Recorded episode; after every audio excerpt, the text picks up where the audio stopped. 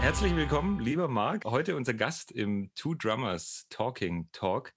Ähm, kurz einfach zur Info, falls es Menschen geben sollte, die dich nicht kennen. Ähm, Marc Lieb ist äh, Porsche-Werksfahrer, äh, Weltmeister 2016 in Le Mans beim 24-Stunden-Rennen, äh, der Rekordfahrer auf der Nordschleife im 918 Spider. Das ist mein ganz persönlicher äh, Favorit, äh, dieses Ding. Äh, kommen wir bestimmt nachher nochmal drauf zurück. Und ähm, du bist ähm, Kfz, wie, wie nennt sich das genau? Ingenieur bei Porsche Entwicklung? Ingenieur der Fahrzeugtechnik. Studiert hier in Esslingen. Genau. Ja, genau. Also herzlich willkommen zum Two Drummers Talking Talk. Danke, ich freue mich sehr, hier zu sein. Wie uns auch. Ja. Wie ist denn, wie ist denn dein momentaner Tagesablauf als, als ähm, Rennfahrer, als ähm, Ingenieur der Fahrzeugtechnik? Was, was, was läuft bei euch gerade? Ja gut, also ich bin ja nicht mehr ähm, profimäßig aktiv in der Rennerei. Das habe ich ja 2016, war ja so mein, mein Highlight-Jahr, in dem ich äh, das 24-Stunden-Rennen gewonnen habe in Le Mans und Sportwagen-Weltmeister geworden bin und habe dann eigentlich meine professionelle Karriere beendet äh, und bin dann ins Unternehmen quasi gewechselt auf den Bürostuhl äh, und habe da jetzt die letzten vier Jahre äh, den, die Sparte Kundensport betreut. Das heißt, ähm, da geht es hauptsächlich um Gentleman-Fahrer, die äh, hobbymäßig Rennen fahren, Rennautos bei uns kaufen, bei Porsche, die einsetzen, teilweise mit ihren professionellen Teams, teilweise, teilweise wirklich nur aus Spaß und der Freude. Äh, das habe ich jetzt die letzten vier Jahre gemacht und ähm, war da zuständig für diverse Fahrzeuge im Vertrieb, äh, aber auch für eine Region. Das heißt, wir haben uns dann vollumfänglich gekümmert um die ganzen äh, Rennserien, die Porsche zum Teil selbst organisiert, zum Teil mit anderen Importeuren ähm, darstellt. Und ähm, ja, das war wirklich auch jetzt eine spannende Zeit und bin jetzt tatsächlich, habe seit letzten Montag eine neue Stelle und äh, bin jetzt in Zuffenhausen äh, äh in der Presseabteilung und kümmere mich da um das, äh, um das Thema ähm, Sportkommunikation. Also da werden im Prinzip diese ganzen äh, kommunikativen Geschichten zusammengefahren, was wir im Motorsport machen, was wir äh, im Tennis, Golf, also Tennis Grand Prix steht jetzt dann bald an. Mhm. Plus die Markenbotschafter fallen damit rein mhm. Und auch dieses CSR-Sponsoring, also dieses Corporate Social Responsibility-Thema. Ist ein bisschen weg von, sagen wir mal, von der technischen Seite, mhm. aber echt mal für mich auch cool, mal was ganz, was, was ganz anderes zu sehen. Ja mal in den, Bereich, in den Bereich Kommunikation zu gehen und vor allem das Thema Sport halt zu, be zu begleiten. Mhm. Das für mich halt auch, ja, das ist einfach halt auch meine Leidenschaft und die mhm. Diversität im Sport und die verschiedenen Bereiche halt auch kennenzulernen. Da freue ich mich jetzt richtig drauf und wie gesagt, eine Woche jetzt mit dabei und äh, äh, sagen wir mal momentan äh, Einarbeiten angesagt. Mhm. Ist das, so, das ist eigentlich so ein weiterer Blick eigentlich auf die ganze Geschichte? Ne, ja, kann man so sagen. Das ist äh, teilweise selber Erfahrung aus den, aus, dem, aus den 20 Jahren Profisport, wo ich selber mhm. Rennen gefahren bin. Äh, und ähm, jetzt auf die andere Seite zu wechseln und äh, teilweise halt auch Sportler zu betreuen, die jetzt immer noch aktiv sind, Markenbotschafter, ja. Teilweise aber halt auch, die auch schon ihre Karriere beendet haben, die wirklich so dieses reine Thema Markenbotschafter, die äh, von uns ähm, ja, engagiert sind. Äh, auf der anderen Seite das Thema die Zusammenarbeit mit den Vereinen, das kennenzulernen und geht eher so in das, in das Thema Sportmanagement, aber ziemlich breit gefächert. Also Kommunikation, Sportmanagement, Sponsoring. Ja. Ein ziemlich cooler, ähm, cooler Bereich, mhm. Der sehr, sehr, sehr interessant ist und nach einer Woche eigentlich noch spannender ist, als ich mir eigentlich vorgestellt habe. Ja. Okay. Cool. Mhm. Okay. Und du kamst jetzt direkt quasi aus, aus Weisach. Du warst dann, dein voriger Arbeitsplatz war quasi in Weisach? Richtig, also in, ja. Weissach ist ja unsere Entwicklungsabteilung, mhm. ähm, wo wir Fahrzeuge, also alle Straßenfahrzeuge entwickeln, ähm, aber halt auch unsere Rennabteilung sitzt. Also das Herz ist, sitzt in Weissach, wo wir Rennfahrzeuge entwickeln, ja. wo wir mit unserem Werksteam die Autos einsetzen ähm, und diese Kundenfahrzeuge vertreiben. Das heißt, wir sind eine ganz kleine Enklave Vertrieb in der Entwicklung. Mhm. Und im Motorsport arbeiten so circa 350 Leute. Äh, und ähm, die kümmern sich um ja, Renn, Rennseenorganisationen, äh, Rennfahrzeuge, Entwicklung, teilweise halt auch diese Straßenfahrzeuge. Also gerade wenn es so Sonderserien gibt wie 918 Spider, oder GT3 oder GT3 S Straßenfahrzeuge ist auch mhm. die Motorsportabteilung involviert. Mhm. Das sind die gleichen Ingenieure, die ein Rennauto entwickeln, die aber auch ein Straßenauto entwickeln. Und daher ist halt okay. dieser, dieser Link immer da zwischen den Straßen- und den Motorsportfahrzeugen bei Porsche. Ja, ja. Was es hier auch ausmacht, irgendwie so. Also was Porsche immer auch ausmacht, das ist immer so, ich weiß nicht, ja, wenn man hier in Ludwigsburg lebt, dann kriegt man natürlich mehr Porsche so auf der Straße mit, auf den öffentlichen Straßen, als jetzt vielleicht in Hannover, Stefan, bei dir ums Eck oder so, wo es da sicher auch ein Porsche-Zentrum gibt, aber es ist halt so die Quelle der, der schönen Sportfahrzeuge irgendwie. Und wir sehen unheimlich viel Porsche irgendwie. Und der Pauli, unser, unser Großer, der weiß halt echt jedes Baujahr mittlerweile irgendwie und ist ein völliger Auto- Freak mittlerweile schon und hat heute, muss ich kurz, es macht, tut jetzt zwar nichts zur Sache, so direkt irgendwie, aber der hat heute echt was Geiles ausgegraben. Ähm, der hat sich heute informiert, was man machen muss, was, wie man beruflich aufgestellt werden muss, wenn man ein Autohaus betreiben will. Mit zwölf Jahren irgendwie und oh. hat alles schon mal, hat sich PDFs ausgedruckt, irgendwie, was man studieren muss, wie, wie man aufgestellt sein muss, total Krass. fein säuberlich aufgestellt irgendwie und strukturiert irgendwie. Der geht total aufs Autofahren ab. Völlig. Wahnsinn. Und der weiß jeden. Jetzt ist er gestern mit dem Fahrrad mit seinem Kumpel zum Porsche-Zentrum gefahren. Sehr cool. Und also, schickt dann Bilder in die Familien-WhatsApp-Gruppe so irgendwie. Guck mal, da hinten steht der neue hm, irgendwas und da steht ein Carrera GT noch und so. Ja, Klar. Fra Frank, wenn ich mir das Leuchten in deinen Augen angucke, weiß das ich auch, glaube ich, zu wissen, wo er das herhaben könnte. ja, ich, also ich muss echt sagen, ich bin, ich bin kein großer, ich bin schon Motorsport-Fan, so, aber ich bin kein Kenner. Also ich habe keinen Schimmer irgendwie von Teams und Fahrern. Klar, so die geläufigen äh, Fahrer kennt man natürlich jetzt auch ich finde Formel 1 beeindruckend natürlich, aber ich finde auch so ähm, verstecktere Serien, die jetzt nicht ständig irgendwie im Fernsehen laufen und gesponsert sind bis oben hin, wo auch noch handwerklich was getan wird, irgendwie so an den Autos, ähm, was noch vielleicht für den Kenner ein bisschen nachvollziehbar ist. Das finde ich eigentlich spannender, so mhm. als die großen Serien, wo es wirklich nur um, um Siege einfahren geht und so. Klar, da geht es natürlich immer drum schon, aber irgendwie, ja, das, ist, ist, das liegt mir so ein bisschen, bisschen näher irgendwie. Aber Martin? Porsche ist schon, ja, es gibt viele andere Hersteller, die auch schnelle Autos bauen wahrscheinlich, aber Porsche ist in erster Linie nicht nur ein schnelles Auto, finde ich irgendwie. Das hat einfach. Das ist schon, schon was Besonderes einfach. Ja. Ist ja für, für mich ja auch, ist auch so eine, auch so ein bisschen so eine, so eine Lebensgeschichte. Also das, das Thema Porsche begleitet mich ja eigentlich schon mein ganzes ja. Leben. Mein ja. Vater hat äh, seine Lehre gemacht bei Porsche und äh, ja ich bin ja eigentlich immer mit aufgewachsen, ja, und äh, bin ja in Zuffenhausen aufgewachsen, Stuttgart geboren mhm. und ähm, dann später halt mal äh, die Möglichkeit zu haben, für so ein Unternehmen auch wirklich Rennen zu fahren und dann halt auch noch 24 Stunden von Le Mans, das ist halt schon echt auch ein, das war ein Kindheitstraum, ja, habe ich ja. als Kind davon geträumt. Krass, ja. Das habe ich in mein, in, mein, in, mein, in mein Buch reingeschrieben in der Schule, in dieses, in dieses Freunde. das wird mal werden, Rennfahrer. Poesiealbum ja, das ist halt schon, das ist dann schon cool, wenn es dann auch wirklich geklappt hat. Ja. Das ist echt ja. absolut, absoluter Traum gewesen. Ja. ja, voll. Also es gibt so irgendwie Astronaut ähm, und Rennfahrer, das ist, glaube ich, so. Und dann noch ein Renn, also Rennfahrer als Kind werden zu wollen, uns dann aber auch zu schaffen und dann noch bei Porsche das zu schaffen. Das ist irgendwie auch so, ein, so eine Verbindung, das drüber geht's, also für meine Ansicht geht es nicht drüber. Das ist irgendwie einfach einen Traum erfüllt, irgendwie, wie er größer wahrscheinlich nicht sein kann, wenn man den Wunsch hat, eh Rennfahrer zu werden. Ja, ich glaube, als Kind, da träumst du immer von der Formel 1. Das ist wahrscheinlich immer das ja. Top, die Top-Klasse, Top-Kategorie. Ja. Und ja. Äh, da habe ich jetzt auch als, selbst als Jugendlicher noch so mit 12, 13 in der Kart fahren gehst, dann bist mhm. du immer geguckt, boah, vielleicht schaffe ich es mal in die Formel 1. Und das mhm. war immer, mhm. äh, sage mal, immer noch präsenter als das andere Thema. Aber trotzdem war das Thema Porsche halt immer da und auch in den 80ern, wo ich groß geworden bin, war halt diese große Zeit von, von der Gruppe C, damals mit diesen, mit Stuck, äh, mit X, mit Belloff, das waren ja. halt so meine Kindheitsidole. Mhm. Äh, Senna, Prost in der Formel 1, aber Sportwagen ja. war halt auch sehr, sehr groß und mhm. halt auch ähm, so Manfred Winkelrock und äh, Stefan Belloff, das waren so meine, meine absoluten Idole. Ja. Mhm.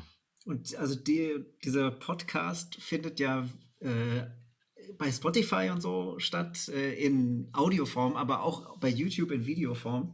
Das heißt, es gibt Leute, die auch sehen, was wir gerade sehen. Äh, nämlich hinter dir ist so ein beeindruckendes Bild. Ähm, Und äh, wenn ich jetzt du wäre, sozusagen, und ich gucke auf dieses Bild, äh, würde ich total Gänsehaut bekommen. Denn hinter dir ist so eine, äh, ist es die Boxengasse und ist das dann kurz vorm Warmlaufen oder kurz vorm Start? Ähm, kannst du mal beschreiben, wie sich das für dich anfühlt, so ein Bild zu sehen? Weil ich finde das, das ist mega. Das ist, glaube ich, wie so ein, wenn Alexander Gerst äh, so, ein, so ein Video von der ISS oder ein Bild von der ISS sieht, so wirkt das für mich, für dich. Ja, das, ich meine, das sind ja diese, diese Erinnerungen, die man hatte. So als, das ist ein Bild aus 2016, mhm. ähm, wo einfach in der Boxengasse aufgenommen worden ist. Das war damals die, diese Sportwagen-Weltmeisterschaft. Das sind Sportwagen-Prototypen, also das sind der Nummer zwei. Das war tatsächlich mein Auto im Hintergrund. Ähm, wir haben uns ein Auto zu dritt geteilt, sind Langstreckenrennen damit gefahren, also von sechs Stunden bis 24 Stunden. Mhm. Und das ist, glaube ich, aufgenommen in Mexiko. Das müsste kurz vor dem freien Training oder Qualifying gewesen sein bevor man aus der Boxengasse rausfährt.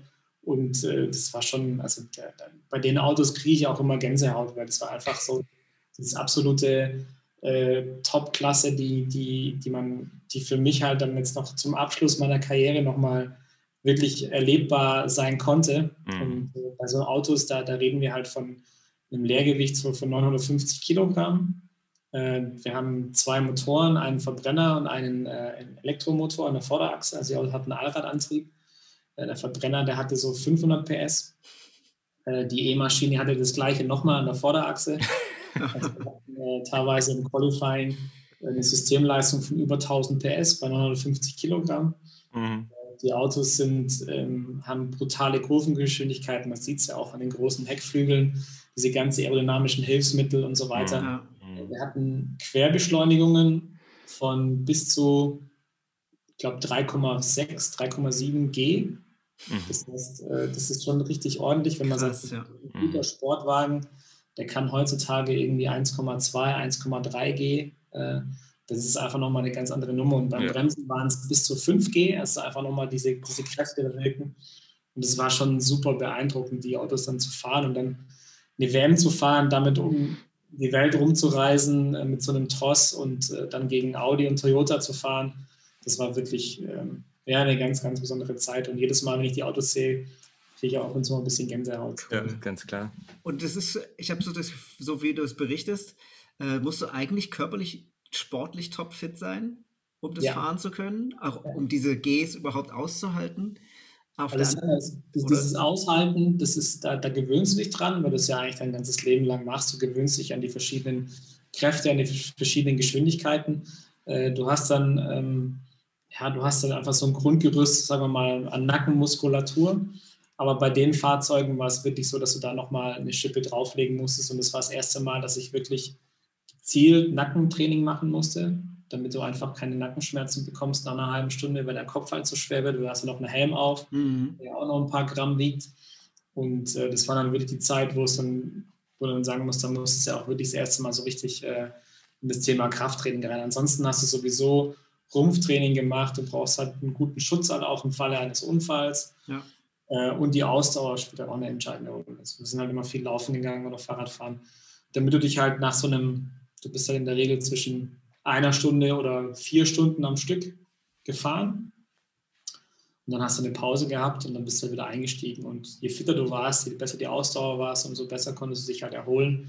Mhm. Und das hat natürlich schon eine große Rolle gespielt, gerade beim 24-Stunden-Rennen, wo du halt auch lange am Stück im Auto sitzt, ähm, teilweise auch nachts äh, und wo du dann einfach, keine Ahnung, von 1 bis um 5 morgens oder 1 bis um, ja, 1 bis um 5 morgens im Auto sitzt, wenn es mhm. dumm läuft von der Zeit.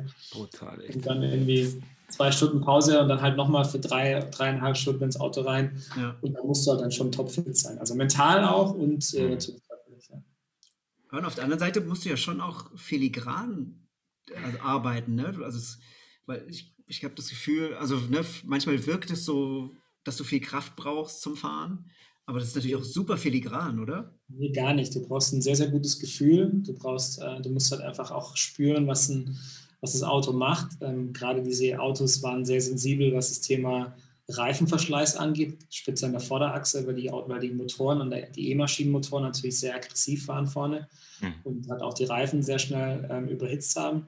Da musstest du erstmal ein gutes Propometer haben. Das heißt, du musst halt spüren, wann rutscht das Auto, wann muss ich vielleicht ein bisschen langsamer fahren. Dann äh, wie ähm, ein großer, großer wichtiger Faktor ist auch das Thema Bremsen. Also wie bremse ich in die Kurve rein? Ähm, an welcher Zehntelsekunde lasse ich das Bremspedal los? Wie viel, wann reduziere ich den Bremsdruck?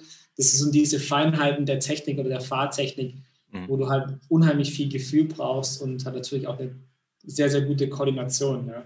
Und ähm, das wäre einfach, glaube ich, so die, die Schwierigkeit am, am Rennenfahren, dass mhm. du wirklich dann auch das, äh, diese Kleinigkeiten halt auch umsetzen kannst. Also wir reden ja davon Zehntelbereichen. Also wenn ein Fahrer mal zwei, drei Zehntel schneller war als der andere, dann war das viel. Mhm. Und äh, das halt über eine Streckenlänge von sechs Kilometern, äh, dann ist das natürlich schon, das sind so Kleinigkeiten und das wird ja mittlerweile ja auch alles ähm, komplett auseinandergenommen. Das heißt, wir mhm. haben Datenaufzeichnungen, wo wir hunderte, tausende von Sensoren haben, äh, Videos, äh, Lenkwinkelsensoren, Bremsdruck, ähm, Lenkgeschwindigkeit, ähm, Gaspedalstellung, Querbeschleunigung, welche Linie du gefahren bist. Und dann wird es halt schon sehr, sehr technisch und sehr, sehr wissenschaftlich. Und dann, sitzt, dann sitzt du halt in so einer Nachbesprechung sitzen die drei Fahrer mit fünf Ingenieuren an einem Tisch und dann wird diskutiert. Und das kann natürlich auch Stunden dauern, bis du dann da irgendwie eine, eine Richtung hast. Also in welche Richtung geht das Auto, beziehungsweise was müssen die anderen Fahrer machen, weil ein Fahrer kann es umsetzen, die anderen zwei noch nicht. Mhm. Was müssen die Fahrer tun? Das ist halt mhm. halt schon immer die Arbeit im Hintergrund. Die wird halt leider, die ist halt auch schwer zu transportieren, was da eigentlich im Umfeld noch dahinter passiert in dem Sport. Du siehst mhm. halt im Fernsehen, ja, da sitzt einer drin, der lenkt, der gibt Gas, der fährt schnell, der überholt einen. Aber die eigentliche Arbeit ähm, passiert eigentlich im Hintergrund. Das ist eigentlich das Spannende auch an dem, an dem Sport, der ja auch immer noch brutal faszinierend ist, was da im Hintergrund abläuft. Ja. Mhm. Hast du eigentlich auch einen Bezug zur Musik? Oder spielst du ein Instrument?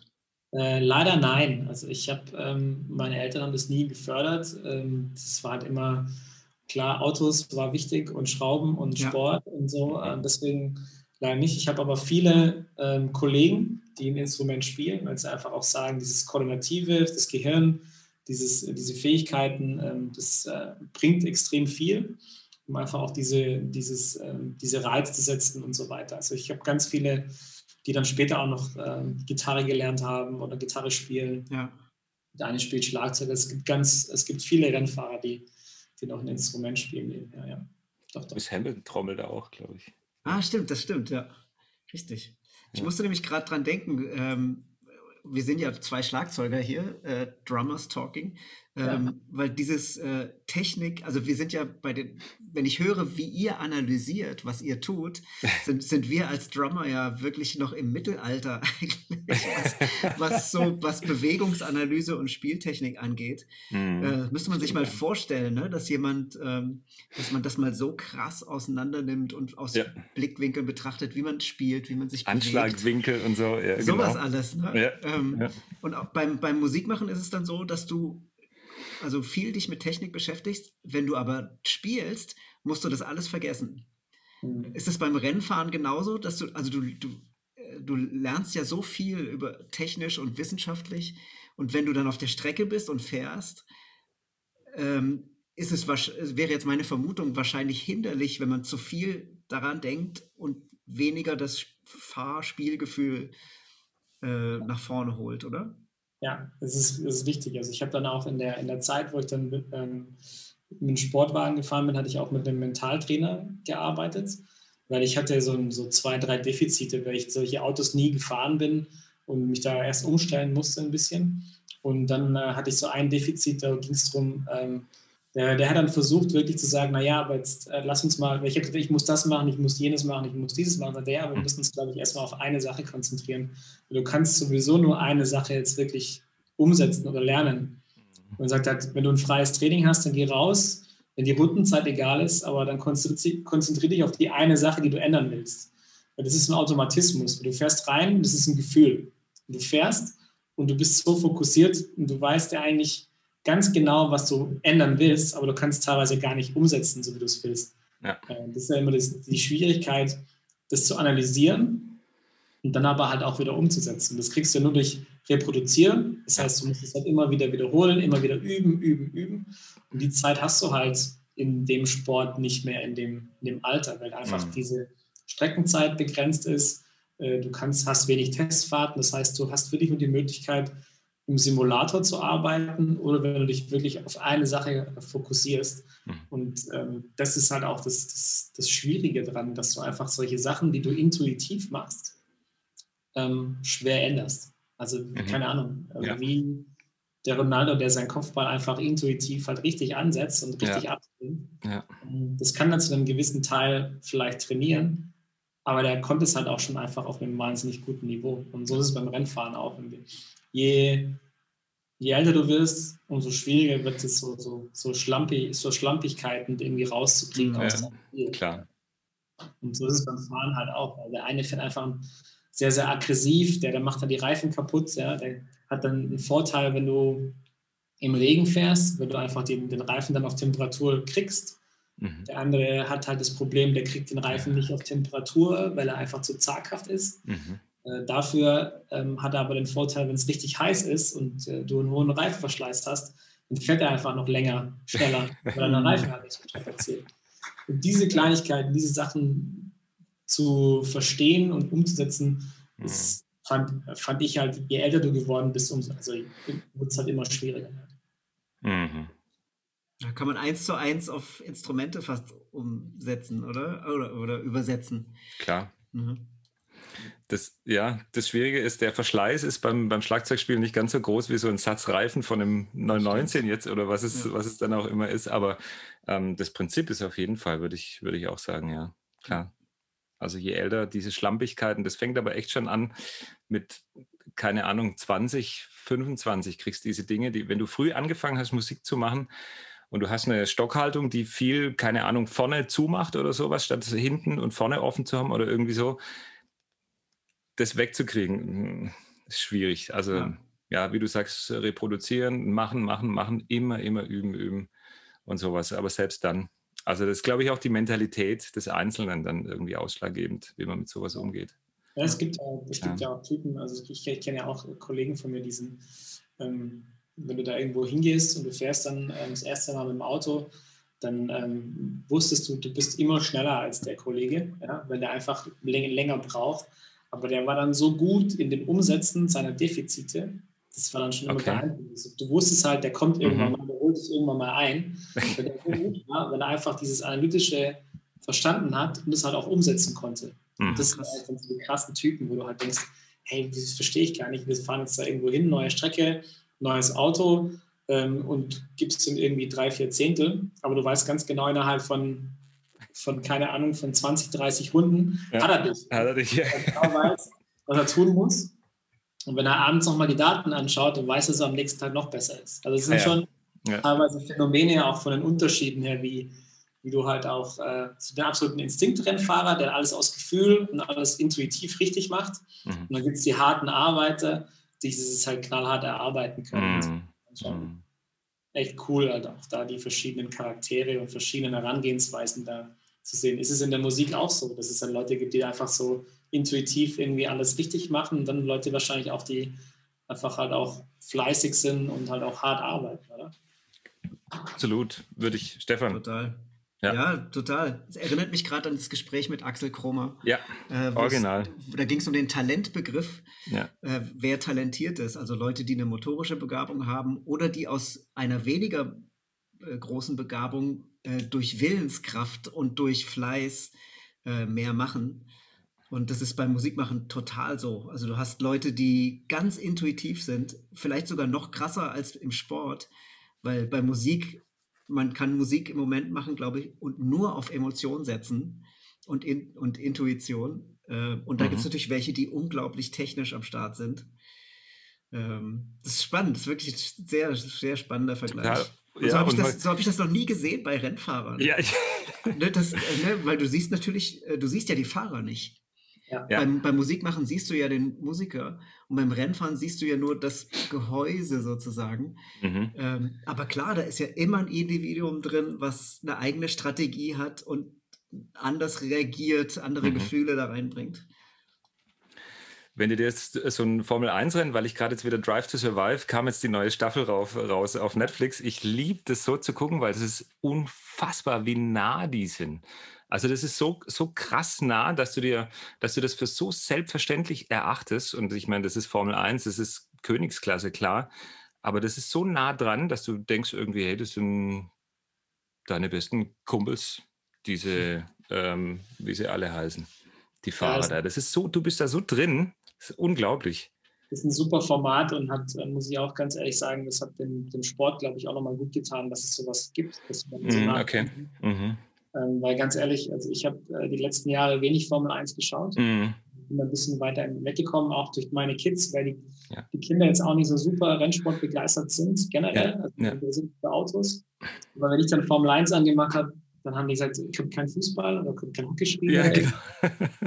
Und ähm, dann ähm, haben wir dann irgendwann mal angefangen, dann Drive to Survive zu schauen. Und mhm. dann waren wir auf einmal wieder voll, voll dabei. Das Echt? Heißt, okay. Und geguckt und boah, krass, was da alles im Hintergrund läuft und was, mhm. wie viel Politik da im Spiel ist und ja. äh, wie schwer es dann auch eigentlich ist, dich auch in dem Sport zu behaupten. Mhm. Also auch wirklich zu gucken, ja. ähm, wenn du jetzt auch siehst, immer dieses Fahrerkarussell. Mhm. Und du hast dann teilweise halt auch wirklich, wie so, keine Ahnung, so ein, so ein wie der Red Bull-Fahrer, der Alex Albon, der einfach ein super talentierter Junge ist, mhm. der vielleicht aber noch vom, vom Kopf her oder vom Charakter her einfach vielleicht noch der einen Tick zu früh in die Formel 1 gekommen ist. Mhm, mhm. Aber die Zeit gibt dir keiner mehr heutzutage. Ja. Du musst ja. da reinkommen mit 18, 19 mhm. und dann musst du idealerweise so performen wie ein Max Verstappen. Ja. Und dann hast du eine Legitimation in der Formel 1 zu bleiben. Ja, genau. Ja. Aber wenn du ähm, das kleinste Zeichen von Schwäche irgendwie zeigst, dann bist du verwundbar und ja. dann bist du ja genauso transparent halt auch immer im Vergleich zu deinem Teamkollegen. Dein Teamkollege hat das gleiche Auto, der hat das gleiche ähm, Equipment, der hat die gleichen Voraussetzungen. Und wenn der dann zwei Zehntel schneller fährt als du, dann wirst immer du angeguckt als Fahrer. Ja, das ist immer, du musst performen. Ja? Und beim mhm. nächsten Rennen geht es ja dann wieder um deinen Vertrag für nächstes Jahr.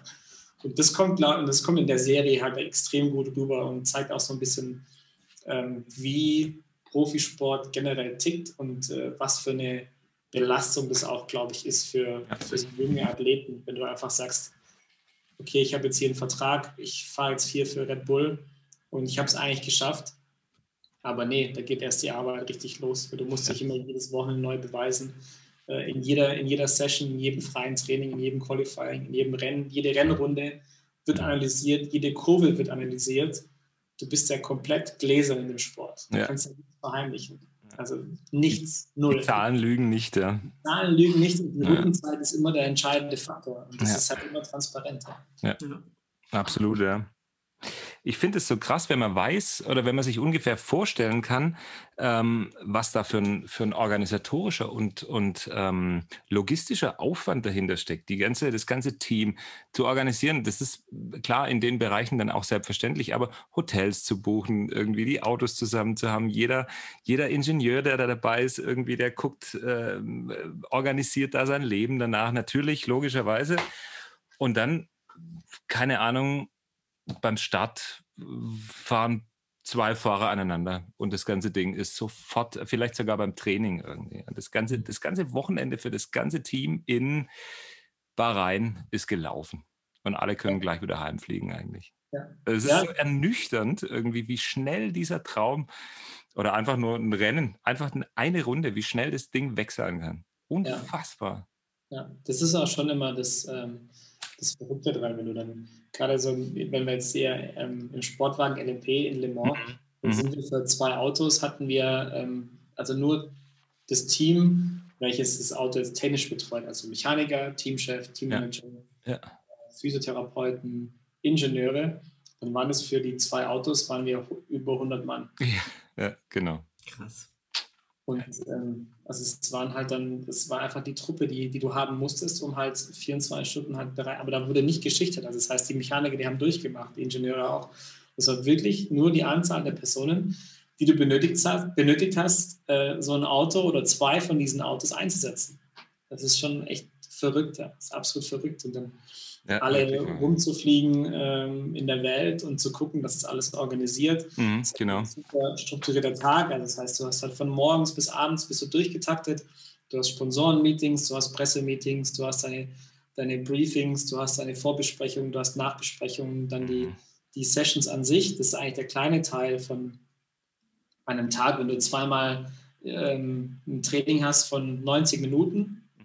dann sitzt du ja vielleicht maximal eine Stunde im Auto, da fährst du aber rein raus, machst Veränderungen nochmal am Auto, mhm. da fährst du ja gar nicht viel. Mhm. Und äh, bist aber den ganzen Tag halt voll unter Strom. Also mhm. technische Meetings und so weiter und so fort. Und ähm, das ist ja eigentlich auch das, äh, das Schöne dran, dass halt einfach dieser, dass da so viel im Hintergrund noch läuft und Klar. Wenn man dann so Leute vor Ort hat, die das erste Mal sehen, auch wie das alles aufgebaut ist in den Boxen, du hast ja auch viel wenig, es ist ja so wenig Platz, ja, wie wo die mhm. Ingenieure sitzen, mit ihren Bildschirmen die Telemetrie beobachten. Mhm. Ähm, die sehen alles, die beobachten alles. Es gibt verschiedene Notfallpläne, was passiert, wenn das Auto in die Box reinkommt, wenn ein Rad fehlt. Also jeder Mechaniker weiß ganz genau, was es zu tun hat. Und äh, diese ganzen Vorbereitungen, die wir da auch gemacht haben, auch für so ein 24-Stunden-Rennen, mhm. äh, das, war einfach, das war einfach krass. Also wir hatten ja auch so, ein, so eine Schaltzentrale, ein Lenkrad, da waren, keine Ahnung, tonnenweise Knöpfe drauf mit verschiedenen Funktionen.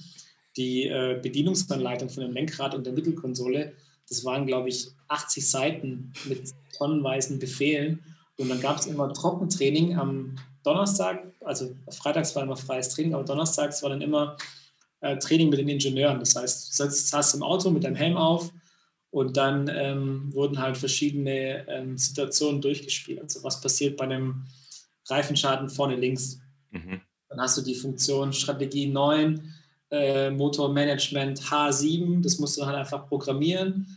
Oder was passiert, wenn du in der, im Kiesbett stehst und du musst du die Vorderräder antreiben? Oder ähm, was machst du, ähm, wenn äh, die Getriebetemperatur überhitzt? Oder ähm, such mir mal auf der, wenn die Telemetrie nicht funktioniert, such mir mal die äh, Getriebeöltemperatur raus, dann klickst du dadurch dein Lenkrad durch dein Display, damit du halt die, die Sachen halt auch gleich findest. Und das ja. hat man halt immer wieder üben, üben, üben, dass halt einfach auch nichts schief gehen kann. Also die ganzen Unwägbarkeiten wurden im Vorfeld einfach immer versucht zu umgehen, dass du halt mhm. da immer 100% vorbereitet bist. Ja. Die Ingenieure hatten bei uns jeder einen zweiten Laptop unterm Schrank, der auch ja. immer funktioniert hat, falls der eine mal ausfällt. Also es ja, war klar. immer alles vorbereitet. Es war wirklich ein ganz krasses, eine ganz krasse ähm, ähm, Management, eine ganz brutale Struktur und mhm. super professionell halt auch. Ja, klar.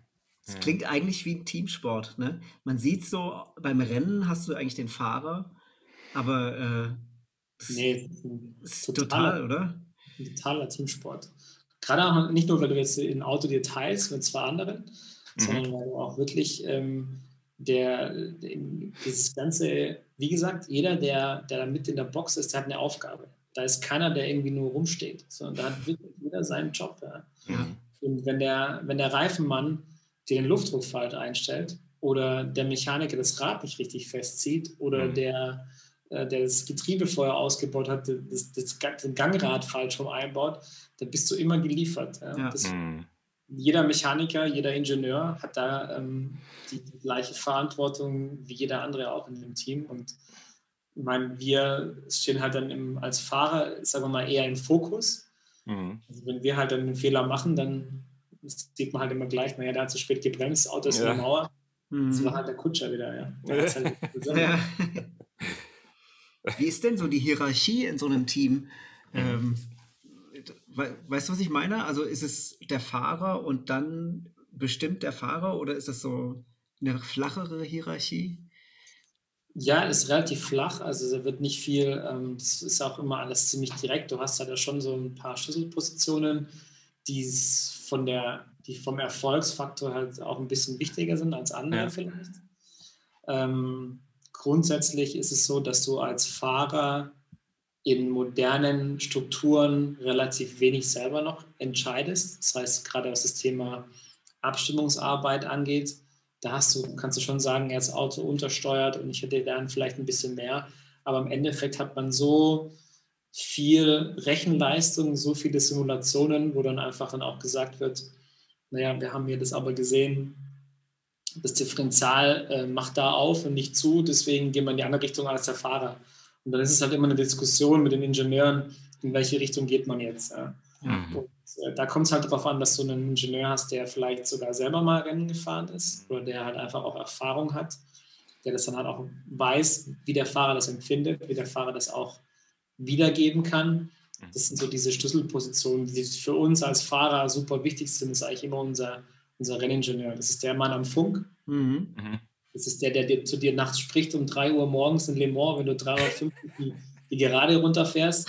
Du musst dir vertrauen können. Also gerade was ich, es ist nachts, es fängt an zu regnen. Mhm. Äh, du funkst, ich habe hier Regentropfen. Äh, ich weiß nicht, ob wir jetzt reinkommen sollen, äh, Reifen wechseln, weil ja. ähm, mit Slicks im Regen wäre es ein bisschen blöd. Und dann sagt er, nee, ich habe es hier auf dem Radar. Ähm, das zieht gleich vorbei, das ist nur ein Schauer, bleib draußen. Und dann vertraust du dem. Und dann musst du dem vertrauen. Das ist genauso, wenn, wenn sie es nicht vorhersagen können und der Ingenieur funkt, kannst du mit den Reifen noch fahren? Ich so, ja, ich kann noch fahren, die sind noch gut. Mhm. Also wir müssen nicht reinkommen. Nee, wir müssen nicht reinkommen. Und das ist die, die, diese Verbindung, mhm. die ist brutal wichtig. Ja. Die ist schon ähm, für einen Fahrer, glaube ich, mit die wichtigste Position ist der Ingenieur im Team. Ich finde auch was, weil du gerade diesen Funk erwähnst, äh, Boxfahrer äh, oder Renningenieurfahrer und ähm, der ist, was man jetzt sieht, auch auf, auf Netflix, um nochmal drauf zurückzukommen, der ist en extrem entspannt. Also fast schon gespenstisch, finde ich irgendwie. Der ist so, wo du denkst, hä, wurde das im Nachhinein irgendwie noch synchronisiert oder sowas? Oder ist es der Originalmitschnitt? Ist das wirklich der Originalfunk? Aber das scheint, glaube ich, der Original zu sein. Der ist völlig, auch wenn die irgendwie mal ins Kiesbett rattern oder wirklich auch gegen die Wand bolzen in, in Reifenstapel, ähm, dann kommt die Nachfrage, are you okay? So irgendwie, yes, I'm okay. So völlig der ist gerade mit 200 irgendwas da reingebolzt mhm. irgendwie und du denkst so, hä, da ist man doch nicht so. Also ich kann das sch schwer nachvollziehen irgendwie. Das ist total sachlich und unaufgeregt, würde ich es würde mal bezeichnen. Ja, es, ist, es ist wenig emotional, weil du einfach dieses ja, äh, klar. Funk halt klare, klare, Klar. ähm, klare Kommunikation brauchst. Ja. Das ja. heißt, du hast es, äh, du bist da trainiert, einfach auch, äh, die Ingenieure wissen es halt auch, je ruhiger die sprechen, mhm. umso weniger reizt du halt auch den Fahrer. Ja, genau, also, klar. Du sagst, ähm, äh, der, pass auf, hinter dir, da fährt eine halbe Sekunde schneller als du. Ja. Das halt auch, halt doch einfach. Ja, genau. Ja, das reicht jetzt. Deswegen, diese, die psychologische ähm, äh, Ader eines Ingenieurs, die brauchst du einfach. Ja. Wenn du da halt einen hast, der sagt, okay, ähm, ich habe alles unter Kontrolle, der strahlt es aus, dann mhm. ist, bist du als, als Fahrer halt auch entspannter. Und als Fahrer ja. bist du ja sowieso in so einem, in so einem Tunnel. Mhm. Du bist ja eigentlich, also du funktionierst, du funktionierst anders als sonst auch. Du bist ja so konzentriert, weil du ja weißt, okay, wenn ich jetzt hier einen Mist baue, dann ist das ganze ja. Projekt von Eimer. Mhm. Ich habe ja ein Auto, was, äh, was man gar nicht in dem Wert ähm, sagen kann, weil es ein Entwicklungsauto ist. Und ich habe mhm. hier ein Team dahinter und ich habe so viele Leute sind da. Und äh, du hast ja schon eine Verantwortung halt auch als, als Kutscher. Und wenn du da ähm, am Funk halt auch noch unruhig bist, es gibt aber schon Fahrer, die halt am Funk halt auch schon rumschreien und fluchen und so yeah. weiter. Aber der Großteil ist wirklich entspannt mhm. und ähm, sehr, sehr sachlich. Ja. Also der, der Kimi, der, der lässt ja schon auch mal ab und zu mal einen Spruch über den Funk. Aber das sind alles, die sind so abgezockt, alle, die Jungs. Ja. Es erinnert mich an äh, das, was der Pilot, ne, der Chris, gesagt hat mhm. in unserem Talk. Da ging es so mhm. um Kommunikation in Stresssituationen. Mhm. Was, und ne, so Fluglotse, Pilot scheint so die, die gleiche Baustelle zu sein, ne? weil das muss ja ruhig und sachlich ablaufen. Ja. Weil ja. Ne, so eine riesen kommunika kommunikative Verantwortung da ist, um, mhm.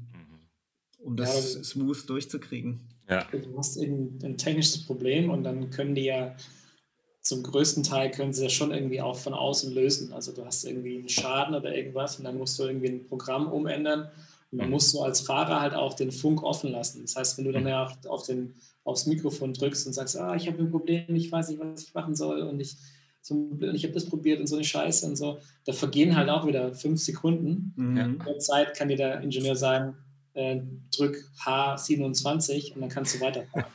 Also das sind einfach so, Sachen, die, was ja witzigerweise halt auch ähm, in meinem, bei meinem größten Triumph ja auch eine Rolle gespielt hat. Und zwar, ich weiß ja nicht, ob die, das, die meisten das gesehen haben, aber das war 2016 in Le Mans. Wir waren, haben uns dann einen Fight geliefert mit dem Toyota und äh, das ging Stunden und 57 Minuten haben wir uns gebettelt mit dem Toyota. Mhm. Und äh, das war immer vor, zurück, vor, zurück. Und wir hatten dann so zehn Minuten vor Schluss einen Reifenschaden und dann waren wir eine Minute zurück. Das heißt, wir waren eigentlich raus aus dem. Ja. Mhm. Äh, das war nach 23 Stunden und 50 Minuten. Und dann bei, ja, hast du halt so gesehen, die entspannten Gesichter bei Toyota in der Box, die hatten teilweise ihren Funk unten und so weiter. Mhm. Die war klar, ja klar, jetzt, jetzt, haben wir das Rennen gewonnen. Ja, ja. Und ähm, auf einmal äh, wird er langsamer, der Toyota, und bleibt wirklich auf der Start-Zielgeraden drei Minuten vor Schluss stehen. Oh, und dann ist, äh, dann ist bei denen hast du richtig gesehen, ist er da komplett Hektik ausgebrochen. Ja. Und die hatten dieses Szenario nicht auf dem Schirm. Also die hatten Boxenfunk und so weiter, ging immer hin und her, so ein Scheiß, was soll ich machen? Ja, ich weiß auch nicht so genau. Und dann war das auch so eine richtige Hektik ist da ausgebrochen. Mhm. Und ähm, die hatten dann einen äh, Schaden am, ich glaube, am, am, Turbolader, da ist der, der, der Schlauch geplatzt. Und ähm, wir hatten den gleichen Schaden auch schon mal ähm, im Jahr davor bei dem Rennen und sind das Rennen aber noch zu Ende gefahren. Mhm. Weil wir dann halt auch auf ein Notprogramm umgeschaltet haben. Klar, wir waren jetzt nicht in der sehr riesigen Stresssituation, aber wir waren halt auch in der Box. Dann haben wir das umgestellt. Aber ich glaube, oder wir sind uns ziemlich sicher, wenn die eine Notfallstrategie gehabt hätten mhm. und dann die wahrscheinlich ein bisschen ruhiger agiert hätten, mhm. dann hätten sie das Rennen noch zu Ende fahren können und wahrscheinlich auch gewonnen. Ja. Krass. Es erinnert mich, okay. es erinnert mich gerade an Auf, Aufnahmeprüfungen an der Musikhochschule. Weil der Klassiker bei Aufnahmeprüfungen ist, äh, gerade wenn man so Noten vorspielen muss und so, mhm. ist, dass man hat man so eine 32 Takte Übung und in Takt 32 passiert ein Fehler. Weil der, weil der Fokus und die Ruhe und die Konzentration äh, im letzten Takt schon der, dem Gefühl des Sieges weicht. Ja. Äh, ich kenne das auch vom Tennisspielen, das ist auch Klassiker. Ich habe mal Tennis gespielt und es war immer so, dass wenn ich das Gefühl hatte, so, den erwische ich jetzt und man hat schon so ein bisschen so die Champagnerflasche geköpft, äh, den verhaut man dann natürlich. Ja. Also wirklich bis zum Schluss fokussiert zu sein, ist mhm. natürlich eine absolute ist eine Waffe des mental, der mentalen ja, das, Fähigkeiten. Ne? Ja, das stimmt, ja. ja. Ja, wir haben uns ja auch teilweise als, als Fahrer bist du ja dann auch irgendwann mal so, ja, wieso müssen wir die ganzen Übungen immer machen? Wir wissen mhm. doch jetzt, was wir tun, wenn wir einen Reifenschaden haben. Wieso müssen wir das immer noch mal jedes Wochenende machen, donnerstags? Aber der, wir hatten damals den, den, den Team, Teamchef, ähm, der jetzt bei McLaren ist, das ist der Andreas Seidel, der ist der Teamchef dort. Mhm. Der war früher unser, unser Chef ähm, in dem LMP1-Programm. Mhm. Und das war halt einfach ein, ein Perfektionist. Ja. Der hat uns wirklich getriezt und der hatte, ähm, teilweise mussten wir mit Helm angezogen eine Stunde in der Box warten bei 35 Grad im Schatten, weil er einfach wollte, dass wir immer Standby sind. Also wir haben gesagt, ja, wenn der dann reinkommt, das reicht noch. Wir können uns dann schon noch die Ohrenstöpsel reinmachen, die Sturmhaube yeah, yeah. und den Helm. No kriegen wir alles noch hin. Sagt er, nee, er will, dass es alles hundertprozentig ist. Und der ist schon Geil. ein ganz, ganz krasser Typ, der, der, das war halt auch derjenige, der halt auch gesagt hat, jeder Ingenieur muss einen zweiten Laptop haben. Sonst funktioniert es nicht. Wenn ein Laptop irgendwie schief läuft, dann muss da immer eine Backup-Lösung da sein. Ja. Und ähm, diese Typen, die sind halt auch, und deswegen zieht es sich halt auch in die Formel 1, weil sie sich halt da mhm. wirklich halt auch äh, entfalten können. Und deswegen, ja. das, das wirkt dann teilweise komplett übertrieben. Mhm. Aber wenn die eine Situation mal da ist, wo du es wirklich brauchst, dann hat es ja schon wieder gelohnt. Ja, ja. genau. Ja, die Haltung, ja, klar. Krass. Total. Du hast es vorhin ja schon mal angesprochen mit dem Mentaltraining. Mhm. Äh, das finde ich echt total spannend. Äh, das ist auch so ein bisschen unser Steckenpferd manchmal, Frank, ne, wenn wir über Gerne, so ja. mentale Fähigkeiten mhm. sprechen. Und äh, bei unserem letzten Talk mit dem Sebastian ging es ja auch um Bobfahrer, die ganz, äh, die so eine Angst, äh, ein Angsttraining machen, äh, weil die eben auch in so unglaublichen Geschwindigkeiten unterwegs sind. Das heißt, dass sie ganz bewusst äh, ihre Angstschwelle hochtrainieren. Ist das beim Rennfahren auch so? kommt, glaube ich, immer drauf an, auch vom, vom, vom Typ her, vom Charakter. Also ich hatte jetzt nie das, ähm, ja klar, du hast, also Angst ist, glaube ich, auch ein, der eine, der eine zeigt Angst, der andere zeigt es halt weniger. Mhm. Ähm, der eine hat Angst vor einem Unfall, mhm. der eine hat vielleicht Angst vorm Versagen oder vom zu langsam sein. Mhm. Das sind, glaube ich, diese Ängste, die dann immer mitspielen. Der eine, das, das zeigt sich, glaube ich, immer noch ein bisschen anders bei dem, bei dem einen oder anderen. Mhm. Äh, ist mit Sicherheit auch ein Faktor, ähm, ist aber, glaube ich, extrem typenabhängig. Ja. Aber jeder, jeder Sportler, egal wie cool sie nach außen wirken, haben, glaube ich, äh, so, eine, so, ein, so, eine gewisse Art von Selbstzweifel. Mhm. Ist es mhm. gut genug, was ich jetzt mache? Reicht es aus? Habe ich genug trainiert? Mhm. Schnell genug? Die einen zeigen das und die anderen zeigen es halt ein bisschen weniger. Die einen haben das mehr, die anderen haben es weniger. Mhm. Und ähm, das waren so die, diese, diese Arbeit mit dem Mentaltrainer hat sich bei mir eigentlich eher so drauf, ähm, ja, eigentlich auch das Thema Fokus zu legen, sich wirklich auf diesen jetzt, auf den Moment zu konzentrieren, mhm. dass, mich, andere Sachen nicht irgendwie beeinflussen von außen, sondern dass ich mich wirklich jetzt darauf reagiere. Zum Beispiel, ich war so ein Typ, der sich auch im Auto aufgeregt hat, wenn ich mich zum Beispiel so leicht verbremst habe, ein stehendes Rad gehabt habe. Ich mir jetzt, ach mhm. scheiße, jetzt, jetzt war ich wieder, jetzt war ich, habe ich in der Runde irgendwie anderthalb Zettel verloren. Jetzt muss ich in der nächsten Runde das noch besser machen. Und hast es dann ein bisschen in so einen, in so einen, in so einen ähm, Überperform-Modus ja. reingekommen, wo du eigentlich mehr kaputt gemacht hast, ja. als mhm. gemacht hast. Und dich dann wieder zurück zu besinnen, zu dem, okay, was, was mache ich jetzt eigentlich? Auf was muss ich mich konzentrieren? Du musst dich jetzt mhm. hier auch konzentrieren, dass du zum richtigen Zeitpunkt bremst, dass du lenkst, dass du fährst, dass du Gas gibst.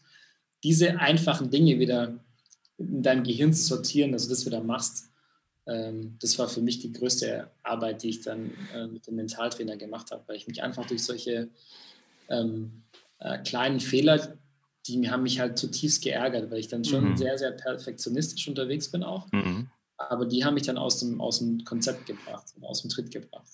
Mhm. Und ähm, das war dann für mich dann schon so ein Bereich, wo ich gesagt habe, da muss ich echt was an mir, da muss ich an mir arbeiten, weil das, äh, Mhm. Das geht halt irgendwie nicht. Und äh, mhm. das war echt cool, weil es hat ähm, richtig viel Spaß gemacht, mit dem zu arbeiten und das hat mir auch echt was gebracht. Ja. Also ich fand es echt, mhm.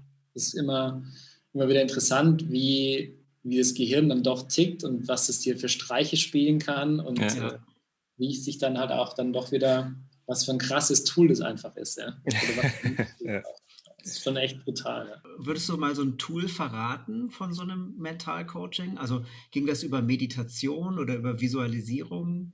Ja, das ging ähm, hauptsächlich um, ähm, um Präsenz zu generieren, sich im, im Jetzt und Hier mhm. zurechtzufinden. Das heißt, man hat dann einfach auch sich so auf Sachen konzentriert. Da spielt zum Beispiel auch das Thema Musik eine Rolle. Er sagte, hörst du klassische Musik? Das sage ich überhaupt nicht. Und dann hör das mal an. Und dann konzentriere dich einfach mal nur auf das Schlagzeug. Für eine Minute. Und wenn du wegdriftest, dann springst du wieder zum Schlagzeug hin. Okay. Und sich dann einfach, oder zum Beispiel beim Zähneputzen, sich ähm, aufs Zähneputzen zu konzentrieren und einfach mal gucken, wo, äh, äh, wann trifft die Zahnbürste deine Zunge oder was für einen Geschmack hat die Zahnpasta. Ist es süßlich? Ist es äh, sich einfach so in diesem Bereich halt auf dem mhm. Niveau dann nochmal auf eine ganz andere Ebene zu begeben und dieses, äh, dieses bewusst einfach wahrzunehmen. Dieses, und dann kannst du halt auch längere Zeit dich dann auch auf was richtig fokussieren. Mhm. Das, ähm, dass du halt nicht ähm, abgelenkt wirst von, von Sachen, die dich von außen beeinflussen, sondern dass du wirklich mhm. nur das beeinflussen kannst, was du selber machst und nicht das, was mhm. von außen passiert. Weil es gibt immer Dinge, die dich ablenken. Ja. Auch beim Zähneputzen ja, oder auch beim Musikhören. Dann hörst du dann, dann hörst du wirklich äh, das Schlagzeug oder nur die Geige und dann driftest du aber wieder weg, weil dann hörst du dann doch auf einmal wieder das, die Gitarre dazu oder den Gesang, den Gesang und da aber halt immer wieder zurückzuspringen auf das, was du dir eigentlich ursprünglich vorgenommen hast. Somit kannst du halt auch dein, deine, ähm, ja, den Fokus halt auch wieder zurück generieren oder den halt auch trainieren. Das war eigentlich so die Hauptaufgabe. Es war ziemlich spannend. Ja. Wichtig ist dann auch erstmal, dass man erkennt, dass man gerade abdriftet. Ich glaube, das ist oft ein Problem irgendwie, dass, ja. man, dass man versucht, oh, ich muss jetzt konzentriert sein. Dabei bist du eigentlich schon weg, weil du dich so drauf konzentrierst, dich zu konzentrieren, dass du eigentlich äh, nicht mehr bei der Sache bist, sondern eigentlich schon so eine Parallelspur annimmst. Mhm. Also so, so kenne ich es irgendwie, so, so einen Fehler zu spielen oder so eine leichte Unsicherheit zu zeigen und dann zu, na, äh, nachzudenken, wie hat es gerade gewirkt auf meine Mitmusiker? Äh, glauben die jetzt, dass ich gerade irgendwie unsicher? Oh, jetzt war ein Fehler da oder irgendwie sowas. Mhm. Und dann hast dann merkst du schon irgendwie, wenn das ein paar Mal passiert, dann merkst du schon, ah, okay, ich habe die Spur verlassen, alles klar. Ähm, und da lernst du dann auch selber zu analysieren, wie du dich, wie du deine Gedanken verlässt und, und dann wieder zurückzufinden oder mhm. eben, ja, optimalerweise sie gar nicht zu verlassen. Mhm. Aber das ist echt, das, das einzuschätzen, das ist auch tagesformabhängig, finde ich. Und ein Müdigkeitsfaktor und alles, was da so mitspielt.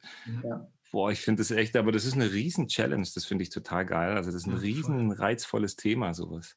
Total. Ja, du, kannst, du, kannst, es wirklich, du kannst es wirklich ähm, trainieren, weil am Anfang, mhm. wo, du das, wo du da anfängst oder auch so bewusst mal dich auf deinen Atem zu konzentrieren. Ja? Was hat das für ein, wenn du einatmest, die Temperatur ja. beim Ausatmen, was ist dann die Atemtemperatur für die Temperatur? Ja. Und am Anfang machst du das halt zehn Sekunden und du triffst es halt weg. Ja. Weg, also machst du was anderes. Genau. Ja. Du kannst es aber echt trainieren, dass du es irgendwann mal schaffst, dich halt fünf Minuten lang auf deine Temperatur vom Atmen halt zu konzentrieren. Ja. Dann, und da, da, merkst du halt, dass du, dass dein Gehirn eigentlich viel mehr kann, als du eigentlich am Tagsüber das, das nutzt. Wir ja. sind ja sowieso jeden Tag abgelenkt. Also keine Ahnung, mit Handy und Social Media und du bist ja, ja. permanent im, in so einem Ablenkungsmodus. Ja. Du konzentrierst dich ja gar nicht mehr so richtig ja, auf die Das stimmt, ja. Und der hat es auch immer gut verglichen mit, ähm, mit so Jagdtrieben früher, als sie dann halt irgendwie aufpassen mussten, dass sie halt äh, Futter, dass sie nicht irgendwie die Familie irgendwie angegriffen wird von irgendwelchen wilden Tieren. Mhm. Und da waren die halt die Menschen einfach immer noch ein bisschen schärfer im, im Kopf. Da waren die einfach, das kann das Gehirn, ja. Also das mhm. Und das kannst du halt auf den Sport, glaube ich, auch ganz gut nutzen, wo du dich einfach halt auch dann besser konzentrieren kannst. Das ist toll, weil du kannst es eins zu eins aufs Musikmachen genauso. Also es ist wirklich toll, was du gerade die letzten Minuten ja, erzählt hast. Total. Ähm, ich, ich, ich, hoffe, dass alle Musiker äh, da gut zugehört haben. Also ja. ich, ich habe auf jeden Fall gut zugehört, weil da ganz viele Tipps dabei sind, äh, die, die beim Spielen eines Konzerts äh, eine große Rolle spielen. Echt super. Und wie ja, wichtig ja, beim, das ist. Beim Lernen und beim Üben. Das ist ja auch so ein Ding irgendwie, wenn ihr Runden fahrt, ähm, seid ihr, ihr müsst ja quasi ununterbrochen. Was, was ist so eine, also gut, Formel 1 jetzt irgendwie fährt, die fahren eine Stunde oder so. Mhm. Ähm, das ist ja und so ein äh, hoher Speed ähm, und so eine krasse Performance und jede Sekunde kann alles passieren. Ja. Dir kann irgendwie einer querrutschen, der vor dir fährt irgendwie, dir kann einer hinten drauf ballern, dir kann ein Reifen platzen vielleicht oder dir kann irgendwas, keine Ahnung, kannst wegrutschen oder sowas. Und du musst immer sofort krass reagieren. Und zwar nicht reagieren, dass man vielleicht sagt irgendwie, oh, mir ist der Ball über den Spann gerutscht oder irgendwie, ich kann vielleicht mit einem Ausfallschritt, kann ihn noch holen oder irgendwie, keine Ahnung sondern du bist halt gleich dann auch mal weg von der, von der Bahn irgendwie und landest irgendwo. Und das finde ich so dauerhaft, diese krasse Zeitspanne, so extrem fokussiert und konzentriert zu sein, das ist für mich also das deckt sich total mit einem, mit Musiker, der irgendwie eine Stunde mindestens so ein, so ein Gig durchspielt. Klar hast du dann zwischen den Songs eine Pause, da kannst du natürlich abschalten und sowas. Ja gut, aber es ist ähnlich wie bei einem, bei einem, sagen wir mal, bei uns oder bei einem Rennfahrer auch. Du hast dann auch so eine, eine, sagen wir mal, eine Gerade, wo du kurz mal durchschnaufen kannst. Und das hat dann auch der, der Mentalcoach auch gesagt, nimm dir dann halt auch die Zeit, mal kurz. Echt? Ja, ja, genau, okay. Und nicht ja. da halt auch noch so verbissen und konzentriert zu bleiben, sondern mhm. einfach mal bewusst halt auch mal so die Hände vom Lenkrad zu nehmen, mal so ein bisschen, also, also zumindest halt mal, zumindest halt mal die, so eine Hand mal die Finger zu bewegen ja. oder so. Das ist natürlich schon krass, weil wenn du, also es gibt so, es gab so Rennen, wo du halt dann wirklich zwei Stunden am Steuer sitzt und dann hast du noch so eine krasse Situation wie Regen. Mhm. Dann haben wir ja auch die, ähm, die Herausforderung bei unseren Rennen, dass wir mit vier verschiedenen Kategorien in einem Rennen starten. Das heißt, du hast auch große Geschwindigkeitsunterschiede. mhm. beim Überrunden, beim Überholen. Mhm. Teilweise fährst du ja äh, bei, in Kurvengeschwindigkeiten 30, 40 km/h Unterschied. Also mhm. du fährst dann in die Kurve rein, du weißt nicht, was macht der vorne, zieht er nach links, zieht er nach rechts. Mhm. Mhm. Du willst halt vorbeifahren. Und äh, das dann in der Kombination mit Regen, dann vielleicht noch mit dem Positionskampf, äh, mhm. Position oder und dann steigst du aus und dann ähm, da bist du echt, da bist du brotfertig, da bist mhm. du komplett im Eimer. Aber also körperlich ja auch, aber mhm. hauptsächlich halt einfach mental. Mental, ja. ja. So anstrengend. Ja. Und ähm, bei so einem 24-Stunden-Rennen, das ist ja, es ist Langstrecke und ähm, also erstmal bist du halt müde und an dem Montag und dem Dienstag nach dem Rennen, also wenn es Rennen Samstag, Sonntag ist, dann bist du eigentlich das erste Mal so einigermaßen so normal wiederhergestellt an dem Mittwoch. Mhm. mhm. Und den Montag, Dienstag kannst du komplett vergessen. Das ist wie das Tourloch. Wenn man auf ja. Tour war und man kommt nach Hause und äh, merkt dann, dass so der ganze, ne, ist, vielleicht hinkt der Vergleich so ein bisschen, aber es ist so, ne, so diese, diese genau Energie, du, bist, ja. du bist in dieser Welt, du, de du denkst die ganze Zeit in dieser Tourwelt und dann kommst du nach Hause und bist wirklich erstmal so zwei Tage gar nicht zu gebrauchen. ja, ja ne? du bist auch, bist auch für die Familie in der Regel nicht zu gebrauchen. Die freuen sich dann, dass du zu Hause bist und äh, Kidis Juhu, Papa, und du bist aber eigentlich jetzt erstmal froh, wenn du jetzt einfach nur mal auf dem Sofa liegen würdest. Ja, äh, genau. Eigentlich gar nichts machen willst, ja. ja. Das Krasse ist ja bei den, bei den Rennwochenenden, wenn ihr ähm, Woche für Woche fahrt, also Wochenende für Wochenende, dann tauchst quasi mittwochs wieder auf aus deinem alten äh, Fokus, aus deiner, aus deiner Blase noch. Und donnerstags geht es ja schon meistens wieder los auf, auf Reisen. Ja, das ist auch das, ist auch das, äh, das Krasse eigentlich. Also, weil es nicht, es ist wahrscheinlich bei euch ja genauso. Also, ich glaube, so Tourleben ist jetzt auch nicht so wirklich familienfreundlich. Das ist, das ist äh, Tourleben bei uns auch. Also, wir sind teilweise, habe ich Jahre gehabt, wo ich 200 äh, Nächte in einem Hotel übernachtet mhm. habe. Das ist einfach so. Und dann ja. bist du immer unterwegs und äh, dann auch nur mit dem Reisestress und so weiter. Das mhm. ist für die Familie schon echt eine krasse Challenge, halt, das Ganz halt auch zu machen und äh, da halt auch immer ähm, dem halt auch noch gerecht zu werden zu Hause. Das mhm. ist die größte Herausforderung für, ja. für Sportler, aber auch für Musiker, einfach zu sagen, okay, ich lasse mich jetzt darauf ein, auf mhm. das Zuhause, was, was, was da passiert und bin halt auch bewusst da. Und mhm. da muss ich sagen, da hat mir halt auch das Training geholfen, nicht nur bewusst halt auch im Rennauto zu sein oder an, an der Strecke vor Ort, sondern auch bewusst zu Hause zu sein. Die ja, Momente ja. halt auch bewusster zu genießen und bewusst halt auch mitzunehmen. Also, ja. aber es ist klar, wenn du dann in so einer Saison steckst und du bist in der, in der Le Mans-Vorbereitung, dann ist es, das ging normalerweise immer so nach Weihnachten los. Ja, mhm. Weihnachten noch immer schön voll gegessen und schön getrunken, Familiefest und so weiter. Ja, ja. War, war aber der Modus, okay, im Juni, das ist immer im Juni, ist Le Mans.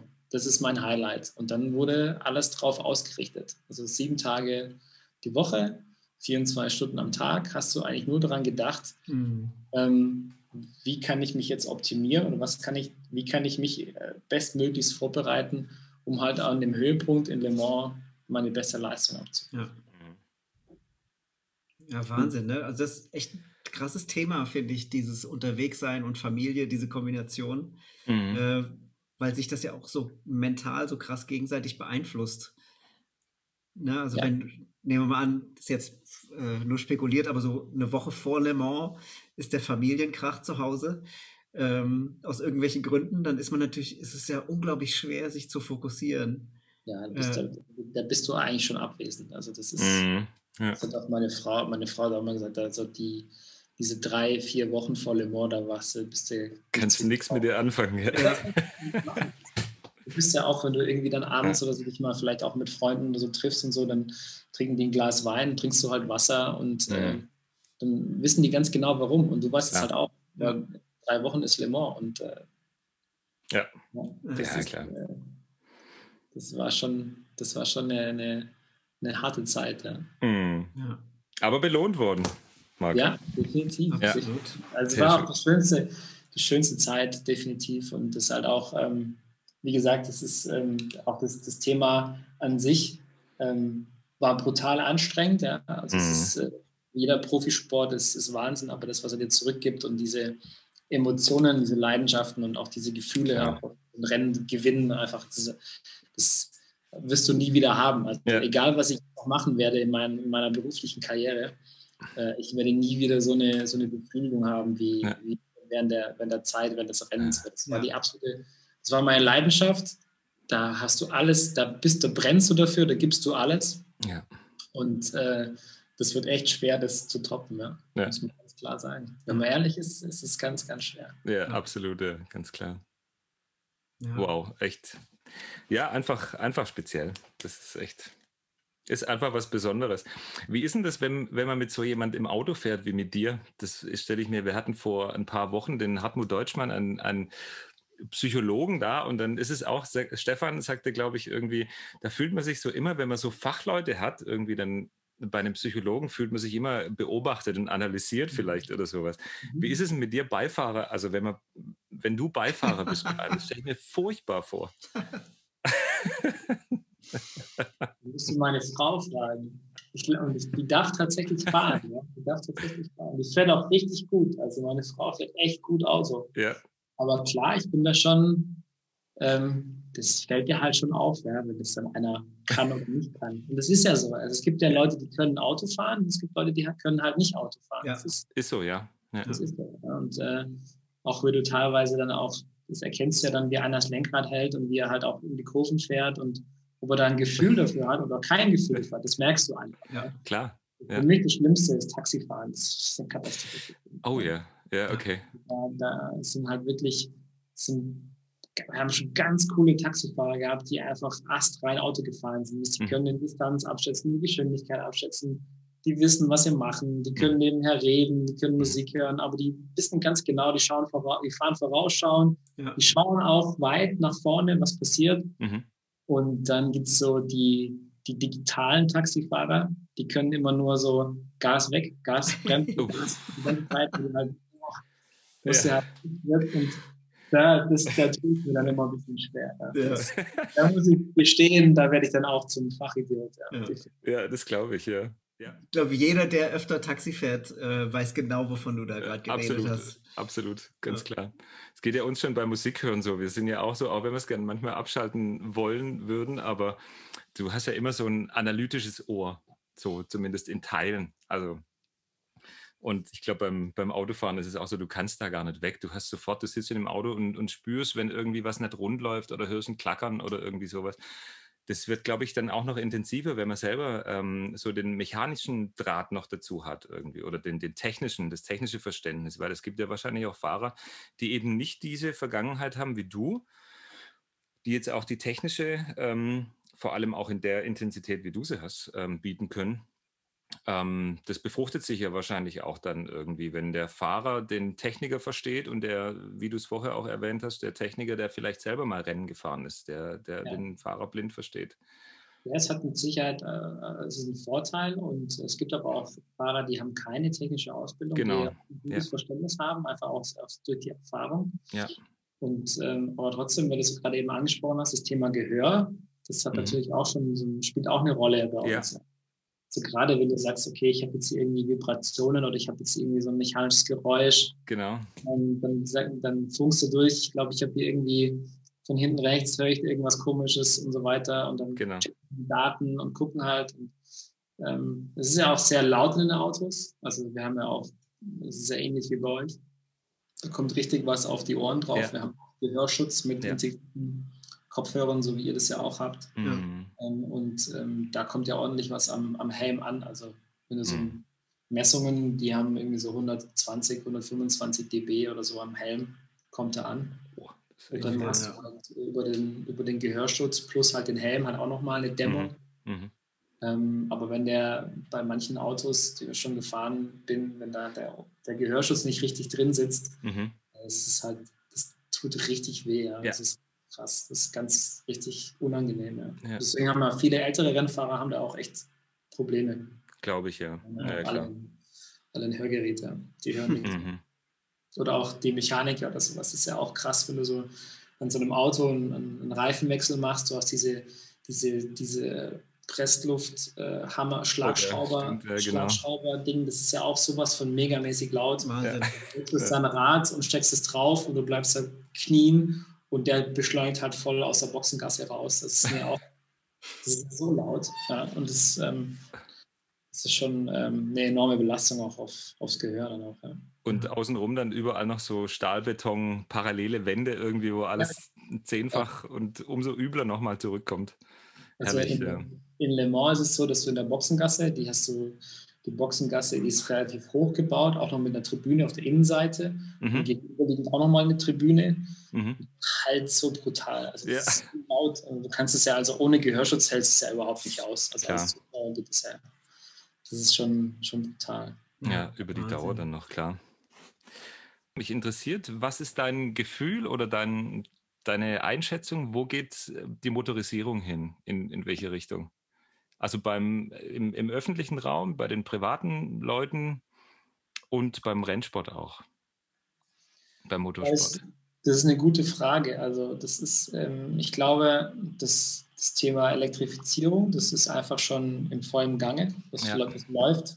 Ja. Das wird auch ähm, die, nächsten, die nächsten Jahre, Jahrzehnte uns auf jeden Fall auch beschäftigen. Ja. Ich glaube, dass es halt auch äh, nicht wegzudiskutieren ist, gerade wenn man halt auch so Großraum, äh, Großraumstädte und so weiter mhm. sich anschaut, mhm. dann ähm, ist das Elektroauto einfach momentan das Maß der Dinge. Mhm.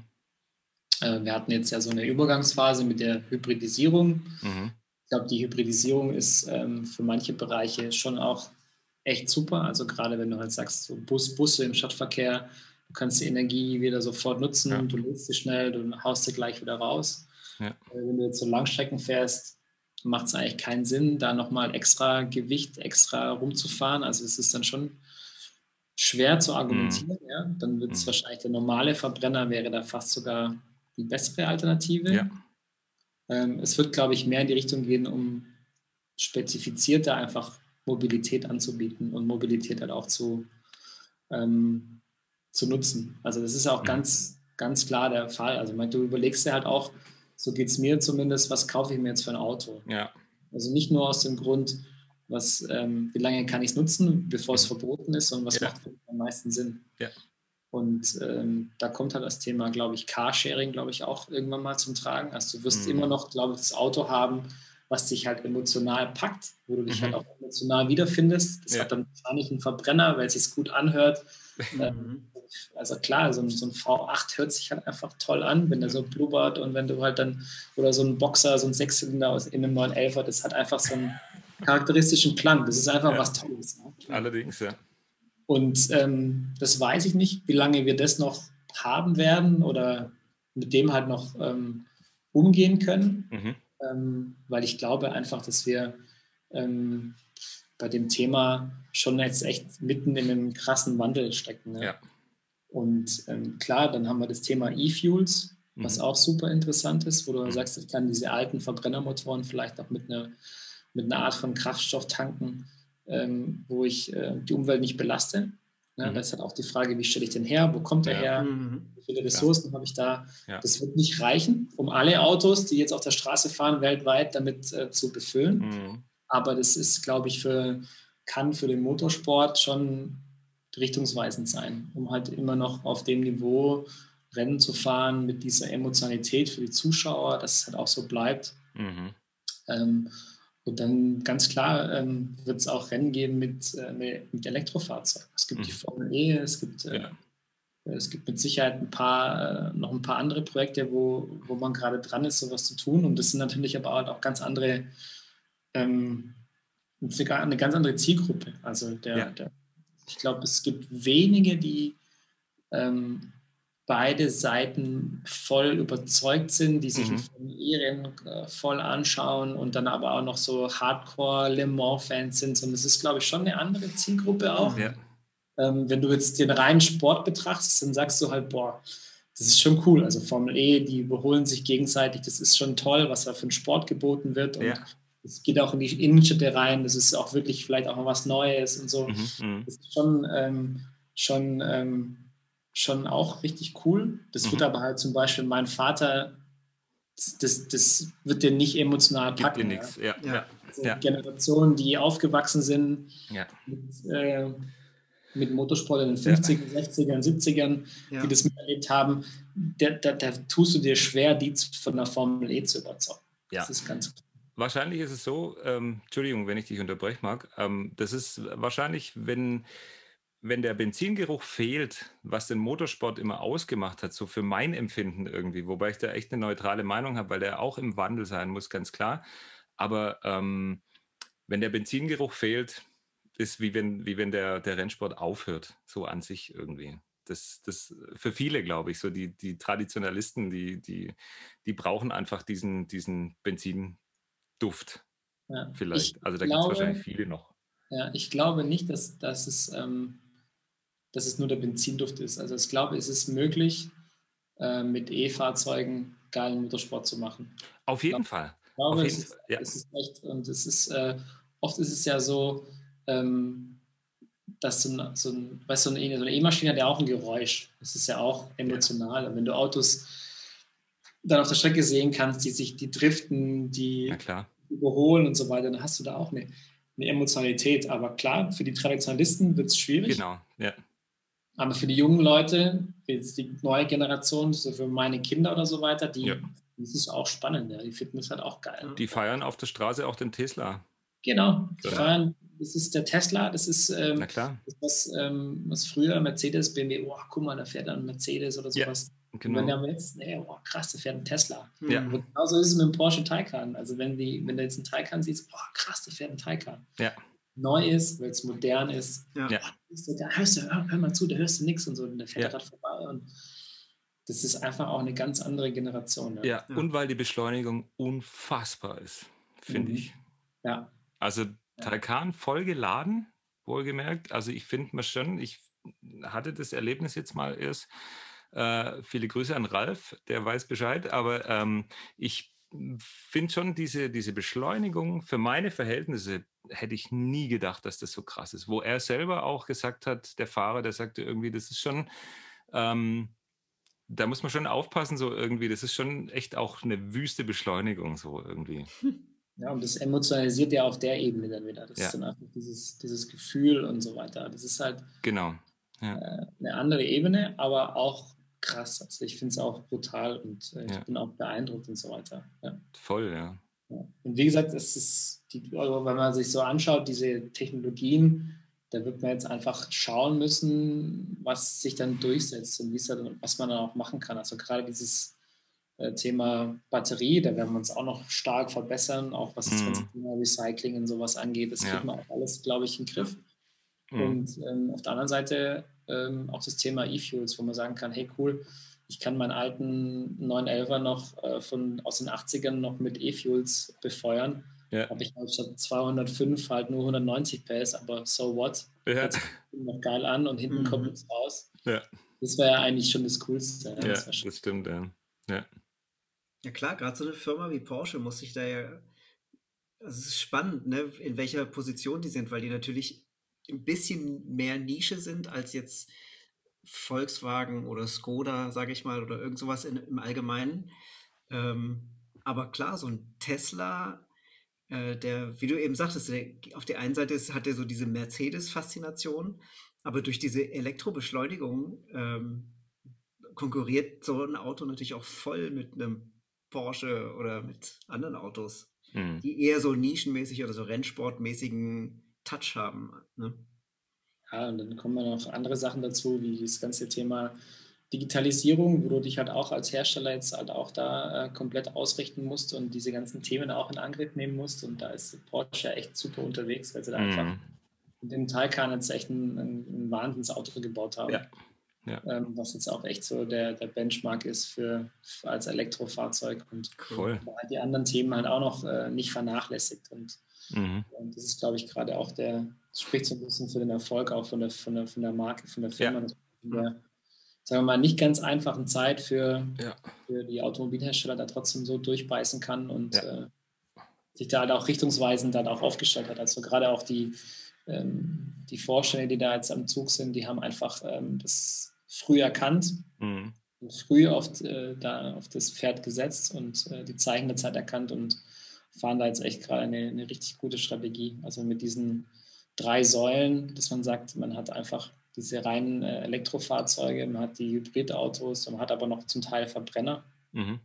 Und äh, jetzt war ja ähm, Presse, Jahrespressekonferenz am Freitag und dann ähm, auch mit der Ansage, dass man halt bis 2030, glaube ich, 80 Prozent Elektrifizierung in den mhm. Fahrzeugen hat mhm. und äh, dann noch CO2-neutral sein möchte bis 2030. Das heißt, dass auch die Verbrenner dann wahrscheinlich mit irgendeinem E-Fuel dann befüllt werden, bevor mhm. sie das Werk verlassen. Also das ist schon echt eine Herausforderung, aber ich glaube, dass man es in der, in der heutigen Zeit ähm, schaffen kann und ja, dass man sich dann einfach halt auch, glaube ich, auch als Traditionalist da auch umstellen muss, dass sich jetzt mhm. einfach uns halt mitten in einem krassen Wandel ja, halt Absolut, ja, genau.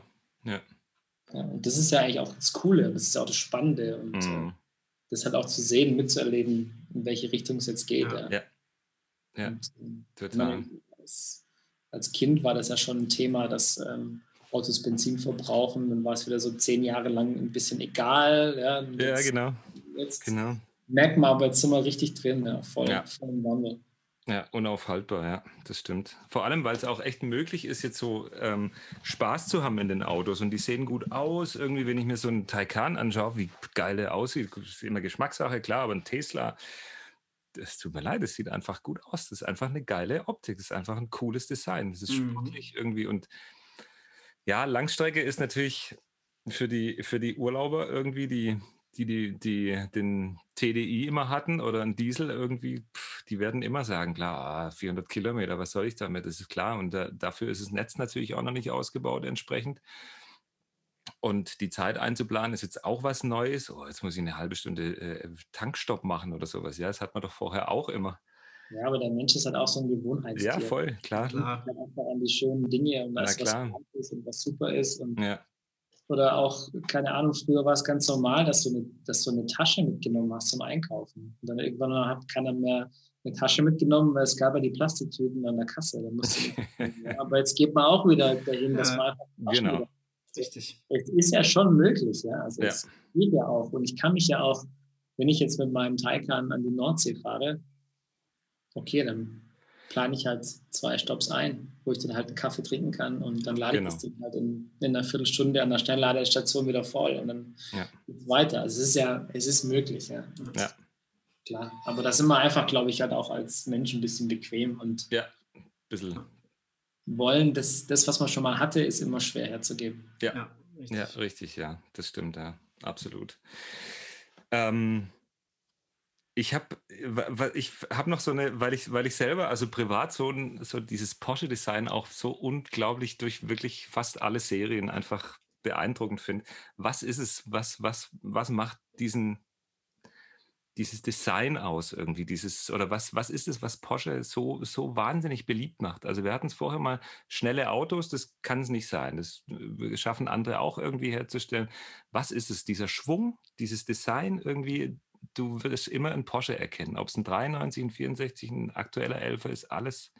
Ich, da bin ich ja natürlich schon voll befangen bei der Frage, das ist ja logisch. Ja, klar, aber was. aber was ich kann es ja echt, ich kann es ja nicht sagen. Also ich bin ja seitdem ich eigentlich laufen kann oder irgendwie äh, vernünftig denken kann, bin ich mit Porsche aufgewachsen. Ja. Mit Autos und ähm, mein Vater hat seine Lehre gemacht bei Porsche und so weiter. Es ist halt, für mich gab es nie äh, was anderes, wo ich jetzt sagen kann, das überzeugt mich. Und ich glaube schon, ja. dass es einfach den Großteil der, dieses, dieses, ähm, dieser Marke ist mit Sicherheit der 911. Also es ist einfach dieses ja. traditionelle Sportwagen-Design. Das Auto sieht schnittig aus. Es war stromlinienförmig, es ist sportlich. Durch dieses Heckmotorkonzept hat es auf der Straße Vorteile. Du hast immer eine gute Traktion. Mhm. Ähm, das Auto war sparsam, also für das, was es immer mhm. konnte, mhm. war es vom Verbrauch her immer noch in Ordnung. Dort ja. ist immer eine kleinere Motorisierung bei anderen, wie im Vergleich zu anderen Sportwagen. Es war aber immer performanter. Das war, glaube ich, auch immer so der, äh, der Vorteil. Und es war halt auch immer, ein, sagen wir mal, ein kleineres Unternehmen mit einer gewissen Strahlkraft und auch so ein bisschen mhm. Familienunternehmen. Also die, ja. wenn du heute ähm, das ist ja auch das Schöne. Also wenn du heute irgendwo bist bei einer Veranstaltung und du, du siehst halt immer noch den Wolfgang Porsche, mhm. der immer noch überzeugt ist und immer noch in der Firma ist. Ja. Also wo hast du denn schon in der Größe in dem Konzern ja. Die Gründerfamilie noch so mit dabei. Ja. ja. Leute so überzeugt sind, mit so einer ähm, mit so einer angenehmen Art halt auch das, das Unternehmen ja. präsentieren. Das spielt, glaube ich, auch eine Riesenrolle noch. Ja, das stimmt, ja. Das stimmt, ja, also, echt. Mhm. Diese Familie Porsche, die ist einfach auch so, äh, so sympathisch und auch die, die, die, die Nachkommen jetzt, also der Ferdinand Porsche, der Sohn von Wolfgang, mhm. auch einfach ein ganz, ganz cooler Typ. Ja. Also ja. Unheimlich ähm, jung, dynamisch, modern und äh, aber sehr bodenständig auch. Also, also ja. das, ist, das, ist, dieses ähm, traditionelle, bodenständige, bisschen konservative auch, mhm. zurückhaltend, was bei vielen halt auch ähm, dann halt auch immer noch ein bisschen sympathisch ist. Ja? Also es ist mhm. nicht trotzig, es ist nicht zu, zu krass, es ist ja. halt Porsche und es ist nicht, ja. es ist kein Ferrari, es ist kein Lamborghini, es ist mhm. nicht so extrovertiert, es ist halt so ein bisschen zurückgenommen, so ein bisschen demütig. Und das finde ich, glaube ich, spielt auch eine große Rolle, äh, weil die Marke halt auch so sympathisch ist. Und, das stimmt, ähm, ja. aber ich glaube, die, die, die Basis oder warum das Auto oder warum Porsche so ist, so darstellt, ist, glaube ich, der 911 der immer noch gebaut wird, der immer ja. noch, ähm, ja, immer noch, immer noch ein ähnliches Design hat wie in den 60er Jahren. Mhm. Und ähm, einfach immer noch ein grandioses Auto ist. Ja. ja. Steckt auf jeden Fall unglaublich viel Emo Emotionalität in der, im Firmenname Porsche. Ja, total. Ja, wenn, wenn, wenn du das ansprichst, da hat, man hat sofort einen emotionalen Bezug zu dem Namen. Ja, finde ich. Definitiv, ja und hat auch ähm, Design einfach auch. Ja, immer, es sieht immer gut aus, es sieht ja. immer ja. gelungen aus. Ja. Die, das, ist, das ist ein Großteil, den, den, den Menschen halt auch gefällt. Ja. War einfach ein genialer, ein genialer ähm, Entwurf, der erste ja. Es war einfach genial. Ja. Kann man so sagen, ja. Hast du zufällig den Daniel Porsche auch mal kennengelernt? Nee, den habe ich nicht kennengelernt. Ähm, das ist so mein, mein Zugang zur Familie Porsche. Mhm. Ähm, der ist, glaube der ist in dem ähm, Automobilbusiness gar nicht mehr aktiv, glaube ich. Ich glaube, es gibt so eine Art Familienvorstand, bin ich mir aber nicht sicher, oder Familienrat, keine Ahnung, wo er wahrscheinlich drin ist. Aber der hat ähm, ein Kulturzentrum in der Nähe von Salzburg und hat ähm, eine integrative Schule, also so ein, so ein Schulkonzept ähm, für Kinder, die mehr Aufmerksamkeit brauchen und eben dieses Kulturzentrum St. Jakob heißt das, ähm, wo eben auch ganz tolle Konzerte und Kulturveranstaltungen stattfinden. Und äh, auch unglaublich sympathischer, äh, toller Typ, der wiederum seine Leidenschaft eben nicht im Auto-Business hat, sondern eben äh, in der Entwicklung von Kindern und in der Kultur. Hm. Toller ja. Typ. Toller ja, typ. Das ist, echt eine, eine, tolle Familie, ja, absolut. Ja. Ja, kann man echt sagen. Und deswegen ist es auch immer schön und es war auch immer eine, ja, es ist ja schon auch was, äh, dieses das Gefühl zu haben, wenn du dann zu einer Rennstrecke bist und dir schaut halt jemand zu, dem das Unternehmen irgendwie, also der das mit gegründet hat oder die Familie gegründet hat, das ist halt schon irgendwie auch immer was Besonderes. Wenn du dann in Le Mans stehst und der Wolfgang Porsche steht in der Box, ja. mit Kopfhörern, verfolgt den Funk, äh, steht da 24 Stunden äh, an, an, am Boxenstand und äh, verfolgt das Rennen. Ja, Wahnsinn. Ja. Und ähm, aber halt auch ähm, diese Art und Weise, wie er dann auch mit, mit, mit dem Erfolg dann umgeht und auch mhm. in dem, also gerade 2016, wo, wir, wo dann der, der Toyota auf tragische Weise ausgeschieden ist, mhm. was er, als allererste, was er macht, er läuft halt in die Toyota-Box. Ja. Das passt. Nimmt halt die Leute in den Arm und tröstet die halt. Ja. Und das ist halt, mhm. ja, das war dann schon irgendwie, das war schon auch wieder so ein, so ein beeindruckendes Erlebnis, dann das zu sehen, wie er damit umgeht und das passt total so ja, zu, ja, zu, dem ganzen. Toller Typ, ja. Ja. Ich, ich finde auch, was, was mir immer so viel auffällt oder so deutlich auffällt, ist, das ist jetzt vielleicht so ein bisschen, keine Ahnung, vielleicht deute ich das auch falsch, aber ich habe den Eindruck, dass, dass man von dem, von dem Porsche nie gedrängt wird. Also es gibt natürlich viele, das ist klar, polarisiert, Porsche irgendwie und ja. viele mögen es auch nicht und ach, die fahren immer so, so krass hinten auf und so hat man ja alles schon gehört, ist ja auch, soll ja gar nicht jetzt der Inhalt sein, aber ähm, ich finde A, das Design erstmal, diese runden Lichter haben immer irgendwas, oder diese ovalen Lichter, je nachdem, wie sie ein bisschen abweichen, die haben immer eine gewisse Sympathie. die haben immer noch irgendwie diesen Käfer-Touch drin. Die haben immer so dieses Runde, wenn, der, wenn du auf der linken Spur mal fährst, irgendwie mit deiner Familienkiste, eine lange Strecke. Dann kommen BMWs, dann kommen, ich nenne sie jetzt alle beim Nahen, die haben alle diese Schlitzaugen. Bösen ähm, Blick. Diese ne? bösen Blicke irgendwie, ja, ja. wo du schon weißt, ja, alles klar. Mir ist das noch nie bei einem Porsche passiert. Noch nie, egal welches Modell. Das stimmt, ja. Ich habe, das ist so ein, ich, vielleicht schätze ich es echt komplett falsch ein, das kann sein, aber mir ist es noch nie passiert. Hm. Wisst ihr, was ich sagen will? Das ist einfach ja, so. Eine, das, das, hat einfach kein Porsche-Fahrer nötig, irgendwie so. Ja. Porsche-Fahrer hat immer so ein, so ein, so ein negatives, es ist manchmal auch negativ behaftet irgendwie. Ach, Porsche-Fahrer und so. Im Gegenteil, ich finde es total, total faszinierend einfach irgendwie, weil sie einfach nie auf der Straße fahren wie die Sau. Ist mir noch nie passiert, habe ich noch nie gesehen selber. Hattest du gerade was, Stefan? Hast du gerade ähm, Luft geholt zum. Ich glaube ja, aber ja? es ist nicht so wichtig. Ich wollte mich eigentlich nur mitteilen, dass ich mal mit einem Cayenne gefahren bin. Also mein Porsche-Erlebnis, äh, sagen wir, so das Überraschungserlebnis war der Porsche Cayenne, weil der von außen so unglaublich harmlos aussieht, finde ich. Und äh, der, auch der so eine ganz krasse Beschleunigung und so ein krasses Fahrgefühl hat. Äh, das finde ich so ein sensationell überraschendes Auto. Mhm. Und ich war am Anfang total skeptisch, als der rausgekommen ist, mhm. weil, der, weil der schon für Porsche, glaube ich, ein ziemlich großer Schritt weg von dem Sportwagen-Image war.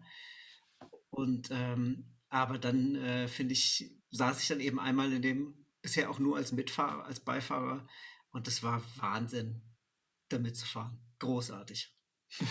Bist du selber mal Porsche gefahren irgendwann? Irgendein? Tatsächlich noch nie. Nee. Ich auch nie. Nee, mein, ich, mein Onkel hatte einen 911er, da habe ich mal mitgefahren. Ja. Und äh, dann in dem Cayenne mitgefahren. Das sind so ja. meine beiden Fahrerlebnisse. Das ist Wahnsinn. So oft kommt man als, ich sage jetzt mal, wenn man nicht äh, für Porsche arbeitet jetzt oder natürlich im Motorsport tätig ist, kommt man da einfach gar nicht so wirklich dazu. Gell? Also selber, selber auch zu fahren. Ich habe mir letztens überlegt, es gibt ja das Angebot vom, vom Porsche oder vor dem Porsche Museum irgendwie mhm. ähm, dann für einen Tag oder so als, das hätte ich echt kurz mal gemacht gern. Irgendwie, das, das steht auch noch aus, das werde ich auch noch machen mit Paul mal oder so. Aber ähm, so, das, klar, wann soll das passieren jetzt? Also in meinem Bekanntenkreis gibt es nicht viele, die privat äh, einen Porsche haben, irgendwie, ja. klar. Es ist immer, immer irgendwie was Spezielles. Es ist immer irgendwie ein, ein Highlight so. Ja. Das ist super. Das, ich durfte ja letztes Jahr mit, mit dem Jochen ins Bar fahren. Drei Runden. Das waren drei Runden zu viel. Ey, ohne Scheiß. Echt? Das, ah ja, das ist klar. Wahnsinn. Also mit dem Clubsport halt. Mit dem 718, mit dem GT4 irgendwie. Das, das war schon, schon ein Erlebnis, irgendwie ins Bar erstmal zu fahren oder mitzufahren. Und natürlich auch eine Beschleunigung aus der Box raus und denkst du, ja, 60, was da erlaubt ist, glaube ich, ist es oder so. Und dann, dann ist es einfach die Beschleunigung irgendwie in diese Rouge runter und du glaubst, du, du bist einfach der Hoffnung, dass es nicht so bleibt. Du wünschst dir immer, dass es nicht so bleibt. Und du verkrampfst nur und dann die Senke natürlich unten, dann drückt es dich erstmal so ein bisschen in den Sitz rein, wobei das, glaube ich, noch relativ harmlos ist für das, was international noch so möglich ist. Ja. Und dann geht es die ganze Zeit so die ganze Zeit. Und du hast einfach nur die Hoffnung, okay, okay, so fahr dann raus wieder in die Box eine Runde. Tier ist genug, irgendwie werde ich für immer in meinem Leben, in meinem Herz tragen, dieses, diesen Eindruck. Und dann sagt er aber, zweite Runde, weil er muss natürlich auch nach seinen Rundenzeiten gucken. Das wird nachher vom, der Christian Menzel war da dabei. Mhm. Ähm, der ihn so ein bisschen ähm, supportet hat. Das war auch echt tierisch und extrem lehrreich und super interessant, ein geiler Typ. Ähm, und dann fährt er eine zweite Runde und du sagst, ey, fährt er an der Box vorbei, das gibt's doch gar nicht. Und dann noch eine dritte Runde hinterher und du denkst so irgendwie, hey, dir drückt einfach Tränen in die Augen. Das ist so emotional. Wir sind in die Box gefahren, ich habe geheult. und ich habe zu ihm gesagt, du Arschloch. Ich habe echt, also in seinem eigenen Auto habe ich ihn beleidigt. Und er sagt dann irgendwie, es tut mir so leid wie möglich. Mhm. Mit dem Zusatz noch, wir sind so entspannt gefahren, dass seine Frau schneller Brötchen einkauft, einkaufen fährt. Und du hockst da und dir laufen die Tränen runter, weil du denkst irgendwie, hey. Ja, das ist einfach nur, dass es nicht gewohnt ist, was da, was da passiert in so einem, ja. in so einem Auto. Ja. Dann ist es echt ähm, eine brutale Überraschung halt auch ja, für so ein für jemanden, der das nicht gewohnt ist, ähm, der, für den ist es nicht äh, vorstellbar, was in so einem Auto passiert. Ja. Und, äh, und ich meine, du bist jetzt wahrscheinlich da, GT4 Clubsport, du bist da durch Rouge durch, wahrscheinlich so mit 160 oder sowas. Mhm. Also wenn du Ja. reinfährst mit 200 und dann fährst du so, die langsamste Stelle ist, 100, ist, ist 160. Mhm. Und mit dem, mit dem 919 Hybrid fährst du halt damit äh, 290 rein, fährst 275 ist die langsamste Geschwindigkeit. Wenn du oben, wenn du oben rauskommst, hast du 315. Also ist, wenn du fährst rein ohne Hybrid, also fährst äh, den Berg runter, weil es macht nur Sinn, wenn du ähm, aus der Kurve raus boostest mit, dem, mit, dem, mit der Hybrid-Power. Du fährst Rouge rein mit 295, dann setzt du halt in die Rechtskurve, den Berg hoch, dadurch bremst du ab, aber du Mhm. fährst Vollgas durch, aber durch diese Querbeschleunigung, durch diese Senke, Mhm. Bremst du ab auf 275 oder reduzierst die Geschwindigkeit Mhm. und dann kickt der Hybrid nochmal rein, die Vorderachse mit 500 PS und dann zieht es sich quasi bis oben äh, an zur Kuppe, wenn es wieder so links weggeht, Richtung gerade, Ja. dann hast du oben am Ausgangskörper hast du 315 wieder stehen. Das ist Wahnsinn. Das ist. Ja. Ja, das, das, das sind also das sind die, die Geschwindigkeiten, die sind einfach die sind krank. Die sind einfach, also das kannst du halt, und das Schlimme ist ja, du gewöhnst dich ja an die Geschwindigkeit. Also, Mhm.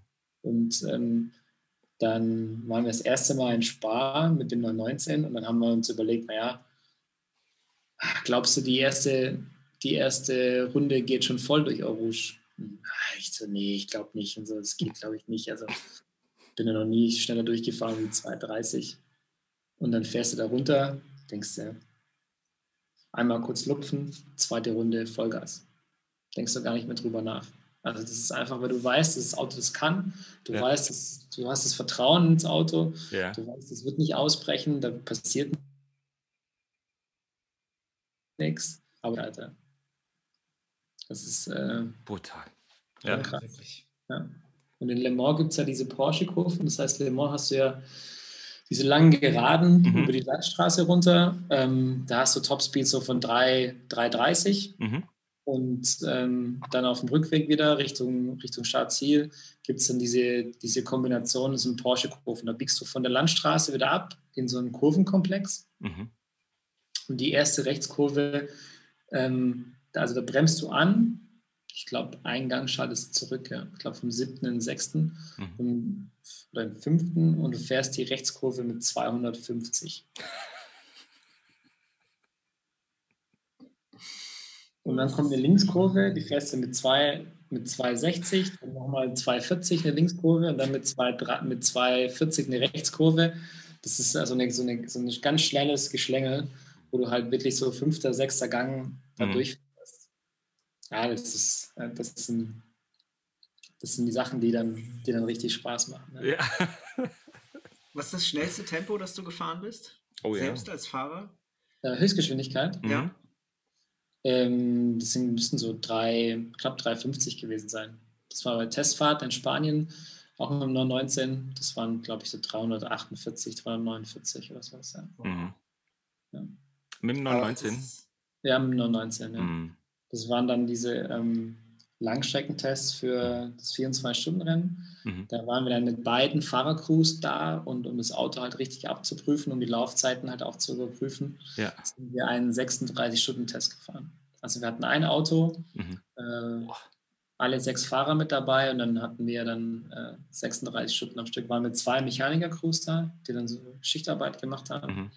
Und das Auto war 36 Stunden im Einsatz. Also quasi Dauer, Dauer, 36 Stunden dauerhaft am Limit. Genau, genau. Das ist dann auch ein bisschen zäh, weil du fährst dann ganz alleine auf der Strecke, also du Ja. hast die Strecke exklusiv. Mhm. Und bist du dann wirklich dann halt, wenn du halt nachts dann so ein Doppelstint hast, das ist halt dann echt, das ist dann zäh. Da Ja. fragst du schon mal irgendwie nach einem Witz über den Funk oder so. Ja, okay. Ja, das Ja. ist dann, ja. Aber trotzdem, du versuchst halt dann trotzdem dann die Ernsthaftigkeit halt, also das wird wirklich wie ein richtiges Rennen simuliert. Also das heißt, Mhm. das Auto wird aus der Box geschoben, das, du fährst eine Einführungsrunde, es wird mal ein Safety Car simuliert, dass du einfach alles simulieren kannst, wie im richtigen Rennen auch. Mhm. Okay. Wenn du, ähm, auch wieder was Unvorbereitetes hast, also die alte Andreas Seidel Schule, immer Ja. alles abzuprüfen und äh, Super, ja. checken, dass es auch funktioniert. Wahnsinn. Wahnsinn, ey, ich, ja. wir könnten echt endlos jetzt über, über alles Mögliche noch quatschen und alte Geschichten irgendwie von dir und, und Reifenthema und Hierarchien noch im Detail und, und äh, Sponsoren und was weiß ich. Ich glaube, das ist so endlos und es ist auch was, was Motorsport irgendwie ausmacht und, und ähm, ja, faszinierend ist einfach auch. Ja. Äh, auch für Leute, die nicht selber jetzt ähm, Motorsport fahren oder schnell fahren oder sowas, aber trotzdem eine Faszination dafür haben.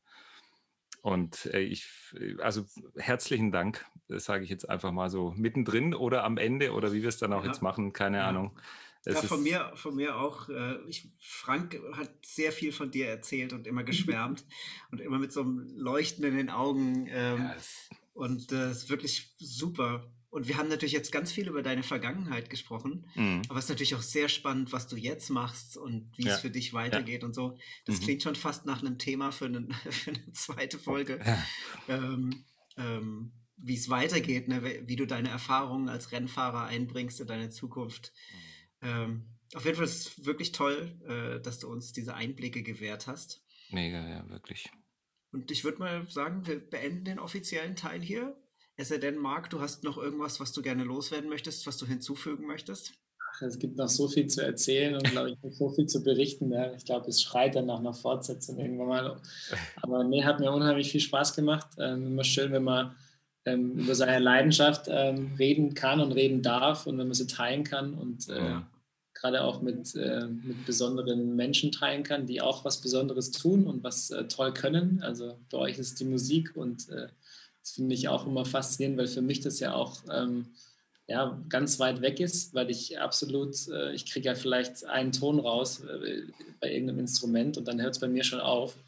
Äh, deswegen für mich immer wieder faszinierend, wie man, wie man sowas äh, machen kann und auch äh, hören kann und Musik machen kann. Das finde ich auch immer ganz, ganz toll. Deswegen hat es mir richtig viel Spaß gemacht. Super schön. Dankeschön. Dank. Und ich muss dazu sagen, ja, muss man Schlagzeug ein bisschen in Schutz nehmen. Schlagzeug ist extrem dankbar für jemand, der glaubt, er bringt aus dem Instrument nichts raus, weil so draufhauen, du hast sofort ein Erfolgserlebnis. Das ist echt das Geile, was auch die Faszination bei Kindern so weckt. Eine Geige, da wirst du erstmal so schräges Ding, Flöte, Ansatz, Mundstück beim Saxophon und so, das ist alles nicht so dankbar, aber Becken beim Schlagzeug, Haus drauf, sofort Erlebnis da. Ja, das Immer das Einton, wenn es dann um Kombinationen geht. Ja, dann, aber du ja. bist ja auch mit, mit, ähm, mit allen vier Gliedmaßen, Bremsen, Gas geben, rechts, links, äh, Kombinationen bist du ja gut aufgestellt, Marc. Das sollte. Ja, ja also Richtung da. Ich würde an, meine, an, meine, an meiner äh, Ungeduld würde ich da jetzt scheitern. Wenn ich jetzt anfangen würde, noch ein Musikinstrument, das wäre ja. echt, echt ja. schwierig. Und ähm, aber ich habe da echt höchsten Respekt. Und äh, meine Frau spielt Klavier, die hat früher auch so Jugend musiziert in der ah, ja. Macht, die spielt ganz ordentlich und äh, cool. also wirklich gut. Und ähm, der, der Jonathan hat es auch ein bisschen gemacht, ein paar Jährchen Klavier ja, schön. Und äh, der Große, der hat sich an der Gitarre ein bisschen austoben können. Mhm, cool. War für uns eigentlich auch immer ganz cool, dass der zumindest ein bisschen da was mitgenommen haben, weil ja. das auch immer einfach auch, finde ich, halt auch ein super Training ist für, für das Koordinative und das Kognitive, einfach im Gehirn halt auch ja. diese Synapsen richtig anzusteuern. Das äh, kann nie schaden. Das stimmt, ja. Absolut. Ja, genau. Ich finde es immer wieder erstaunlich, also du hast viel über deinen Sport berichtet heute hm. und äh, man müsste nur ein paar Wörter verändern und das wäre so, als würdest du über Musik sprechen finde ich. Also die Leidenschaft, äh, ja. das, das Teamplay, die, äh, die, Dedication auch, ne, dass du, ne, was man, was man aufgibt äh, oder was man zurückbekommt. Ähm, deswegen finde ich es ganz toll, eigentlich auch mit Leuten zu sprechen, die nichts mit Musik zu tun haben, ja. äh, weil ich kann da wahnsinnig viel rausziehen und äh, habe heute schon wieder von dir viel gelernt. Also nochmal jetzt äh, vielen Dank dafür. Ja. Danke euch. And walk with grace.